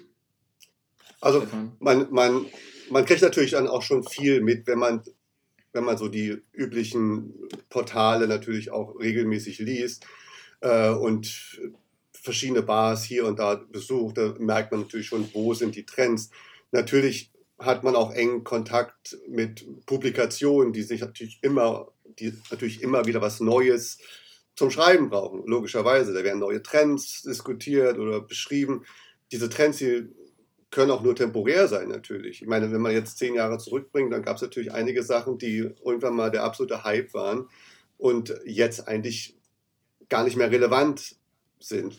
Und man muss dann auch, glaube ich, nicht alle Trends bis, bis ins kleinste Detail verstehen wollen, weil es ist auch ein bisschen vielleicht so ein Selbstschutz, dass man vielleicht auch manche Sachen ein bisschen ausgrenzt und äh, sich lieber auf, auf die wesentlichen Sachen konzentriert, weil man kann natürlich jeden, jeden Trend versuchen, versuch, äh, da auch irgendwie mit einzutauchen und da irgendwie was rauszuziehen, aber die Geschichte zeigt eigentlich immer wieder, dass, dass klassische Drinks eigentlich das Herz der Bar sind, auch wenn natürlich neue Strömungen wichtig sind. Weil äh, die junge Generation, die muss sich natürlich auch erweitern und, ihr, und ihren Horizont neu ausstecken. Die kann ja nicht immer nur das Feld beackern, was schon beackert wurde. Äh, aber das heißt natürlich auch nicht, dass sich Trends dann auch zwangsläufig halten. Äh, und man nimmt das so wahr, äh, aber manchmal denke ich mir auch, warum? Und das ist auch so eine Frage, die man sich vielleicht öfter stellen sollte. Dass man kann vieles machen, aber muss man es immer machen? Und die Geschichte, die Geschichte wiederholt sich im Grunde genommen. Also man geht dann auch immer wieder zurück, weil am Schluss des Tages haben ja die Generation vorher, die hätten ja auch Dinge verändern können. Also gravierend verändern können. Und nur wenn man technische Mittel hat, heißt es ja nicht, dass man unbedingt ein besseres Ergebnis erzeugt. Also meiner Meinung nach zumindest. Also es wird natürlich auch viel probiert natürlich. Ist auch wichtig. Das markanteste Merkmal eines Trends ist ja, ähm, dass er endlich ist. Ne? Also Trends sind ja immer quasi von einer gewissen Dauer und dann halt irgendwie wieder vorbei. Und mh, manche finde ich gut und manche finde ich nicht so gut. Und manche werden so künstlich erzeugt und haben sowieso keinen Bestand. Mir hat äh, äh, Jeff Morgenthaler, ich sage jetzt mal nicht welche Publikation, aber Jeff Morgenthaler hat mir erzählt, dass ihn eine große Publikation vor ein paar Monaten angerufen hat und gefragt hat, ob er in seiner Bar so auf Eiskugeln shakt. Dann meinte er so, ja, wir shaken auf Würfeln. Und dann meinte halt der Journalist, nee, er meint so Eiscreme, ja, ob er so Drinks auf Eiscreme shakt und es dann vielleicht eine Textur macht. Und dann antwortete Jeff, äh, das habe ich ja noch nie gehört. Das ist ein Ding, wo hast du das her? Und dann meinte halt der Journalist, das hätte er sich ausgedacht, der bräuchte halt Content. Und denkst du, okay, also, also es, es ergibt ja überhaupt keinen Sinn. Also ich verstehe auch die Verwundung so, hä? Habe ich noch nie gehört. Also ich weiß, dass es so diese ganzen Floats und so gibt mit Cola und, und Vanilleeis, aber quasi jetzt ein Manhattan auf einer Kugel Schokolade shaken, weiß ich jetzt nicht, ob das, ob das sein muss. Ja? Und ich glaube, in den USA ist es dann nochmal viel, viel heftiger, ja? wo es mehrere Publikationen gibt, die jeden Tag irgendwie den neuesten Scheiß schießen wollen, dass da, glaube ich, einfach viel Bullshit dabei ist und manchmal gilt ja auch so, don't believe the hype. Ne? Genau. Das ja auch gar nicht. Genau. Ja, ich glaube, man muss ganz bewusst unterscheiden, also das versuche ich auch, äh, auch in den Artikeln sprachlich zu machen, sagen wir zwischen diesen beiden Großbereichen Trend und Hype. Weil äh, ich immer so ein Hype ist halt im schlimmsten Fall sowas, wie du gerade beschreibst, Gabe, so das äh, etwas, was irgendwie nur thematisiert wird, damit man über was spricht. äh, der, der Hype ist aber sozusagen komplett horizontal. Also in dem Sinne, als dass er nirgendwo hinführt. Und ein Trend wiederum ist ja eigentlich etwas, das sozusagen auch vertikal, also eine Entwicklung mhm. zu etwas hin nach oben beschreibt. Also ein richtiger Trend ist natürlich endlich, aber eigentlich auch nur dann ein wirklicher Trend, wenn er trotzdem wirklich für eine Entwicklung gesorgt hat, die dann irgendwo auch in etwas mündet, was dann zumindest auch in Teilen bleibt. Also was sozusagen eine Weiterentwicklung darstellt. Das wäre dann ja ein richtiger Trend den man irgendwann nicht mehr wahrnimmt, weil er halt zu einer äh, weil er halt zu irgendeinem bestimmten Ding hingeführt hat.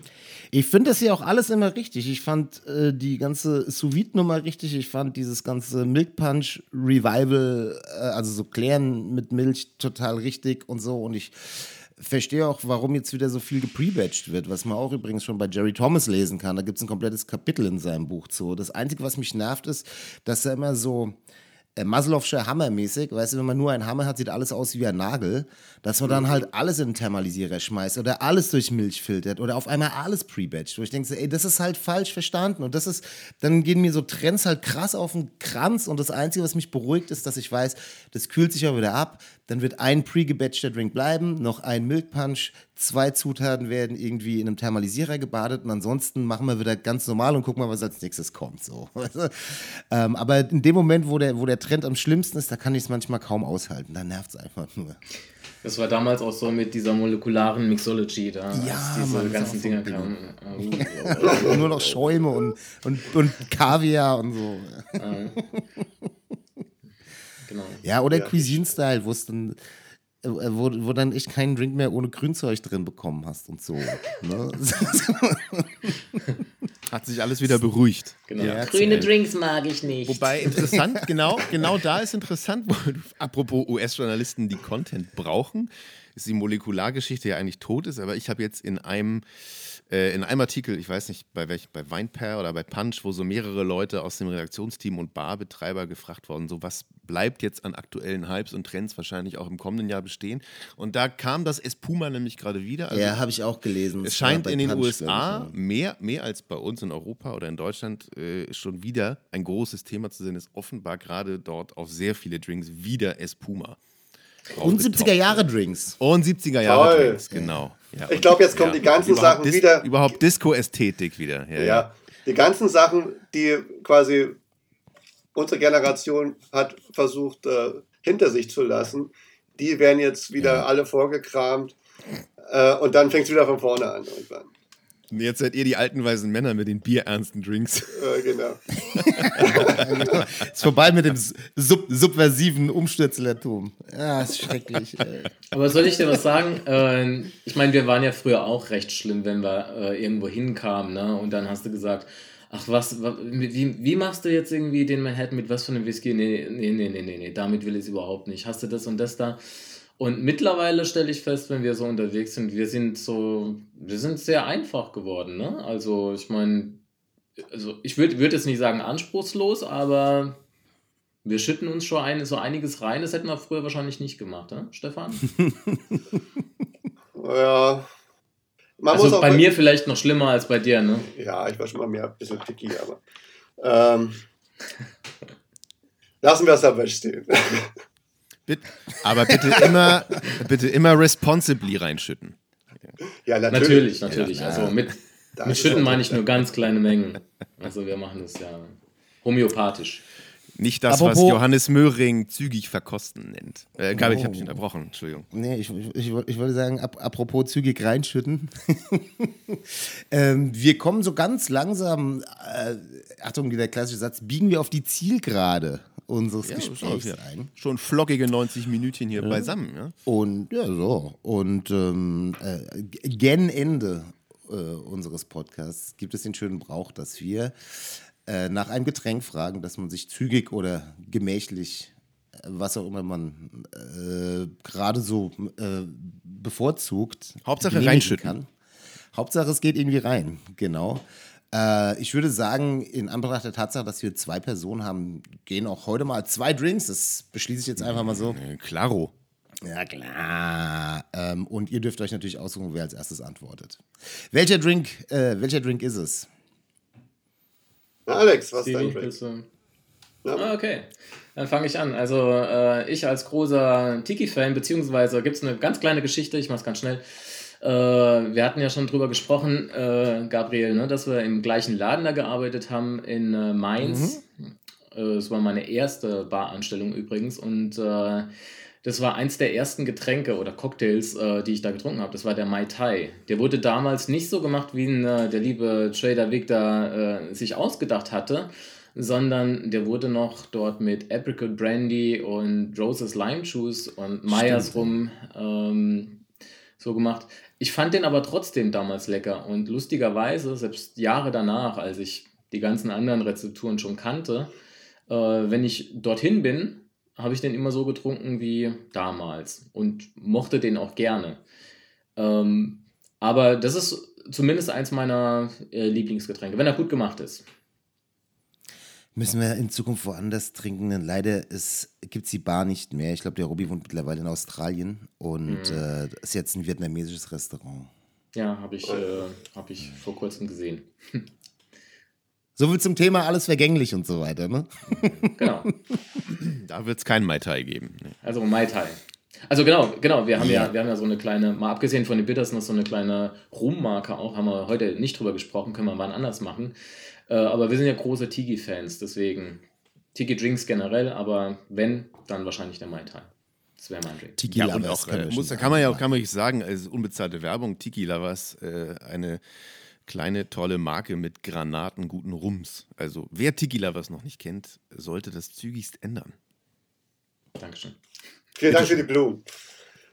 Ja, und ich bin ganz klassisch unterwegs. Mein Lieblingsdrink ist über Jahre hinweg eigentlich immer der Dry Martini, ganz klassisch. Äh, 6 zu 1, schön kalt gerührt mit Lemon Zest und natürlich mit Orange Bitters. Natürlich. Ähm, am, am, frühen Abend genossen natürlich und nicht zu später Stunde. Äh, das ist natürlich immer ein knaller Drink, wenn er dann gut gemacht ist. Und äh, ja, der hat sich bei mir so festgesetzt. Also, er ist ja auch nicht umsonst der, der König der Cocktails. Da kann man das viel ist ein gutes machen. Stichwort, um einfach mal ein gutes Stichwort, der König der Cocktails als Martini. Äh, eine gute Gelegenheit, um kurz liebe Grüße noch spät rauszuschicken, ja. aber nicht zu spät an Marco Bayer. Marco Bayer, äh, dem wir hier nochmal die These hinbuttern, dass der Martini äh, der König der Cocktails ist. Dankeschön. Genau, wenn man es nicht verstanden hat, einfach mal Klappe halten, Marco. Ja, Mar auch wenn es sonst niemand versteht, Marco Bayer weiß Bescheid. Entschuldigung, wir haben dich unterbrochen, Stefan. Ich glaube, Stefan war fertig. Ich war fertig. Du warst, ja? warst fertig. Dann da gab es nichts mehr zu, zu sagen. Genau, das bietet mir die Gelegenheit, sozusagen in die zweite Hälfte äh, unseres normalen Abschlussrituals einzubiegen, das aber dann ja tatsächlich schwieriger ist, weil natürlich können zwei Leute sagen, ähm, welchen Drink sie am ehesten trinken oder bevorzugen würden. Problematisch ist es, dass wir unseren Gast ja auch immer äh, bitten, uns noch einen Song zu nennen, mit dem wir ihm sozusagen hier den Podcast Feierabend versüßen können. Wir können aber natürlich nicht zwei Songs ähm, gleichzeitig an diesen Podcast rankleben. Also das wäre technisch möglich, würde sich aber eigenartig anhören. Und deswegen äh, ist die Frage natürlich, ob es irgendwie vielleicht ähm, so einen Song gibt, der irgendwie einen guten Link äh, zu eurer gemeinsamen Geschichte hat den wir jetzt gleich für euch beide äh, auspacken könnten. Den gibt es auf jeden Fall. Den gibt's. Äh, ja, also wir haben natürlich im Vorfeld drüber gesprochen und äh, wir haben uns für einen Song äh, entschieden von der wunderbaren Band äh, King Gizzard and the Lizard Wizard und die haben einen Song, der heißt Bitter Boogie. Saustark. Habe ich noch niemals von gehört, aber es klingt sagenhaft. ist brutal. Ist mega. Bester Bandname ever. Sag noch mal bitte, wie heißt King Gizzard. Sag noch mal, wie ist der Bandname genau? King Gizzard and the Lizard Wizard. Aus Ho Melbourne, hoffentlich Australia. Hoffentlich geraten die nie in Blizzard. okay, geil. Ja, ich bin gespannt. Ich bin wirklich gespannt. Ohne den Song zu kennen, ist es auf jeden Fall ein würdiger ja, Schlusspunkt für dieses fantastische Gespräch, das ihr beiden uns hier aufgetischt habt. Sehr gern. Vielen Dank für die Groß, Gelegenheit. Großartig. Ja, war uns eine Freude. Ja, uns auch, ey. Richtig, richtig cool. Vielen, vielen Dank, dass ihr euch die Zeit genommen habt. Es hat wirklich richtig viel Spaß gemacht. Und ähm, ich bin mir sicher, äh, nicht nur uns sondern auch den Leuten da draußen, die äh, zugehört haben. Also wenn's, wenn, wenn das auch noch keinen Spaß gemacht hat, dann äh, ist auch irgendwann Hoffnung ja, Malz verloren. Wenn so ein Gespräch äh, keine Freude bereitet, tut mir leid. Dann war es das wohl mit Podcast. ja, genau. Dann war es das wohl mit Podcast. Alles ist vergänglich. Genau. Also gebt uns die Rückmeldung, ob die Folge Spaß gemacht hat äh, oder nicht. Und wenn nicht, ähm, wisst ihr, dann ist auch finito. Gut. Dann, also jetzt gleich. King, King Gizzard and the Lizard Wizard. Äh, genau. Poltert jetzt allmählich schon hoch.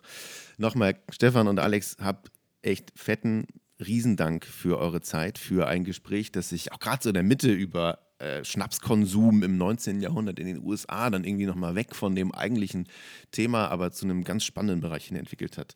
Das war ein richtig gutes Tresengespräch. Genauso muss das laufen. Wunderbar. Alles ist miteinander Und verbunden.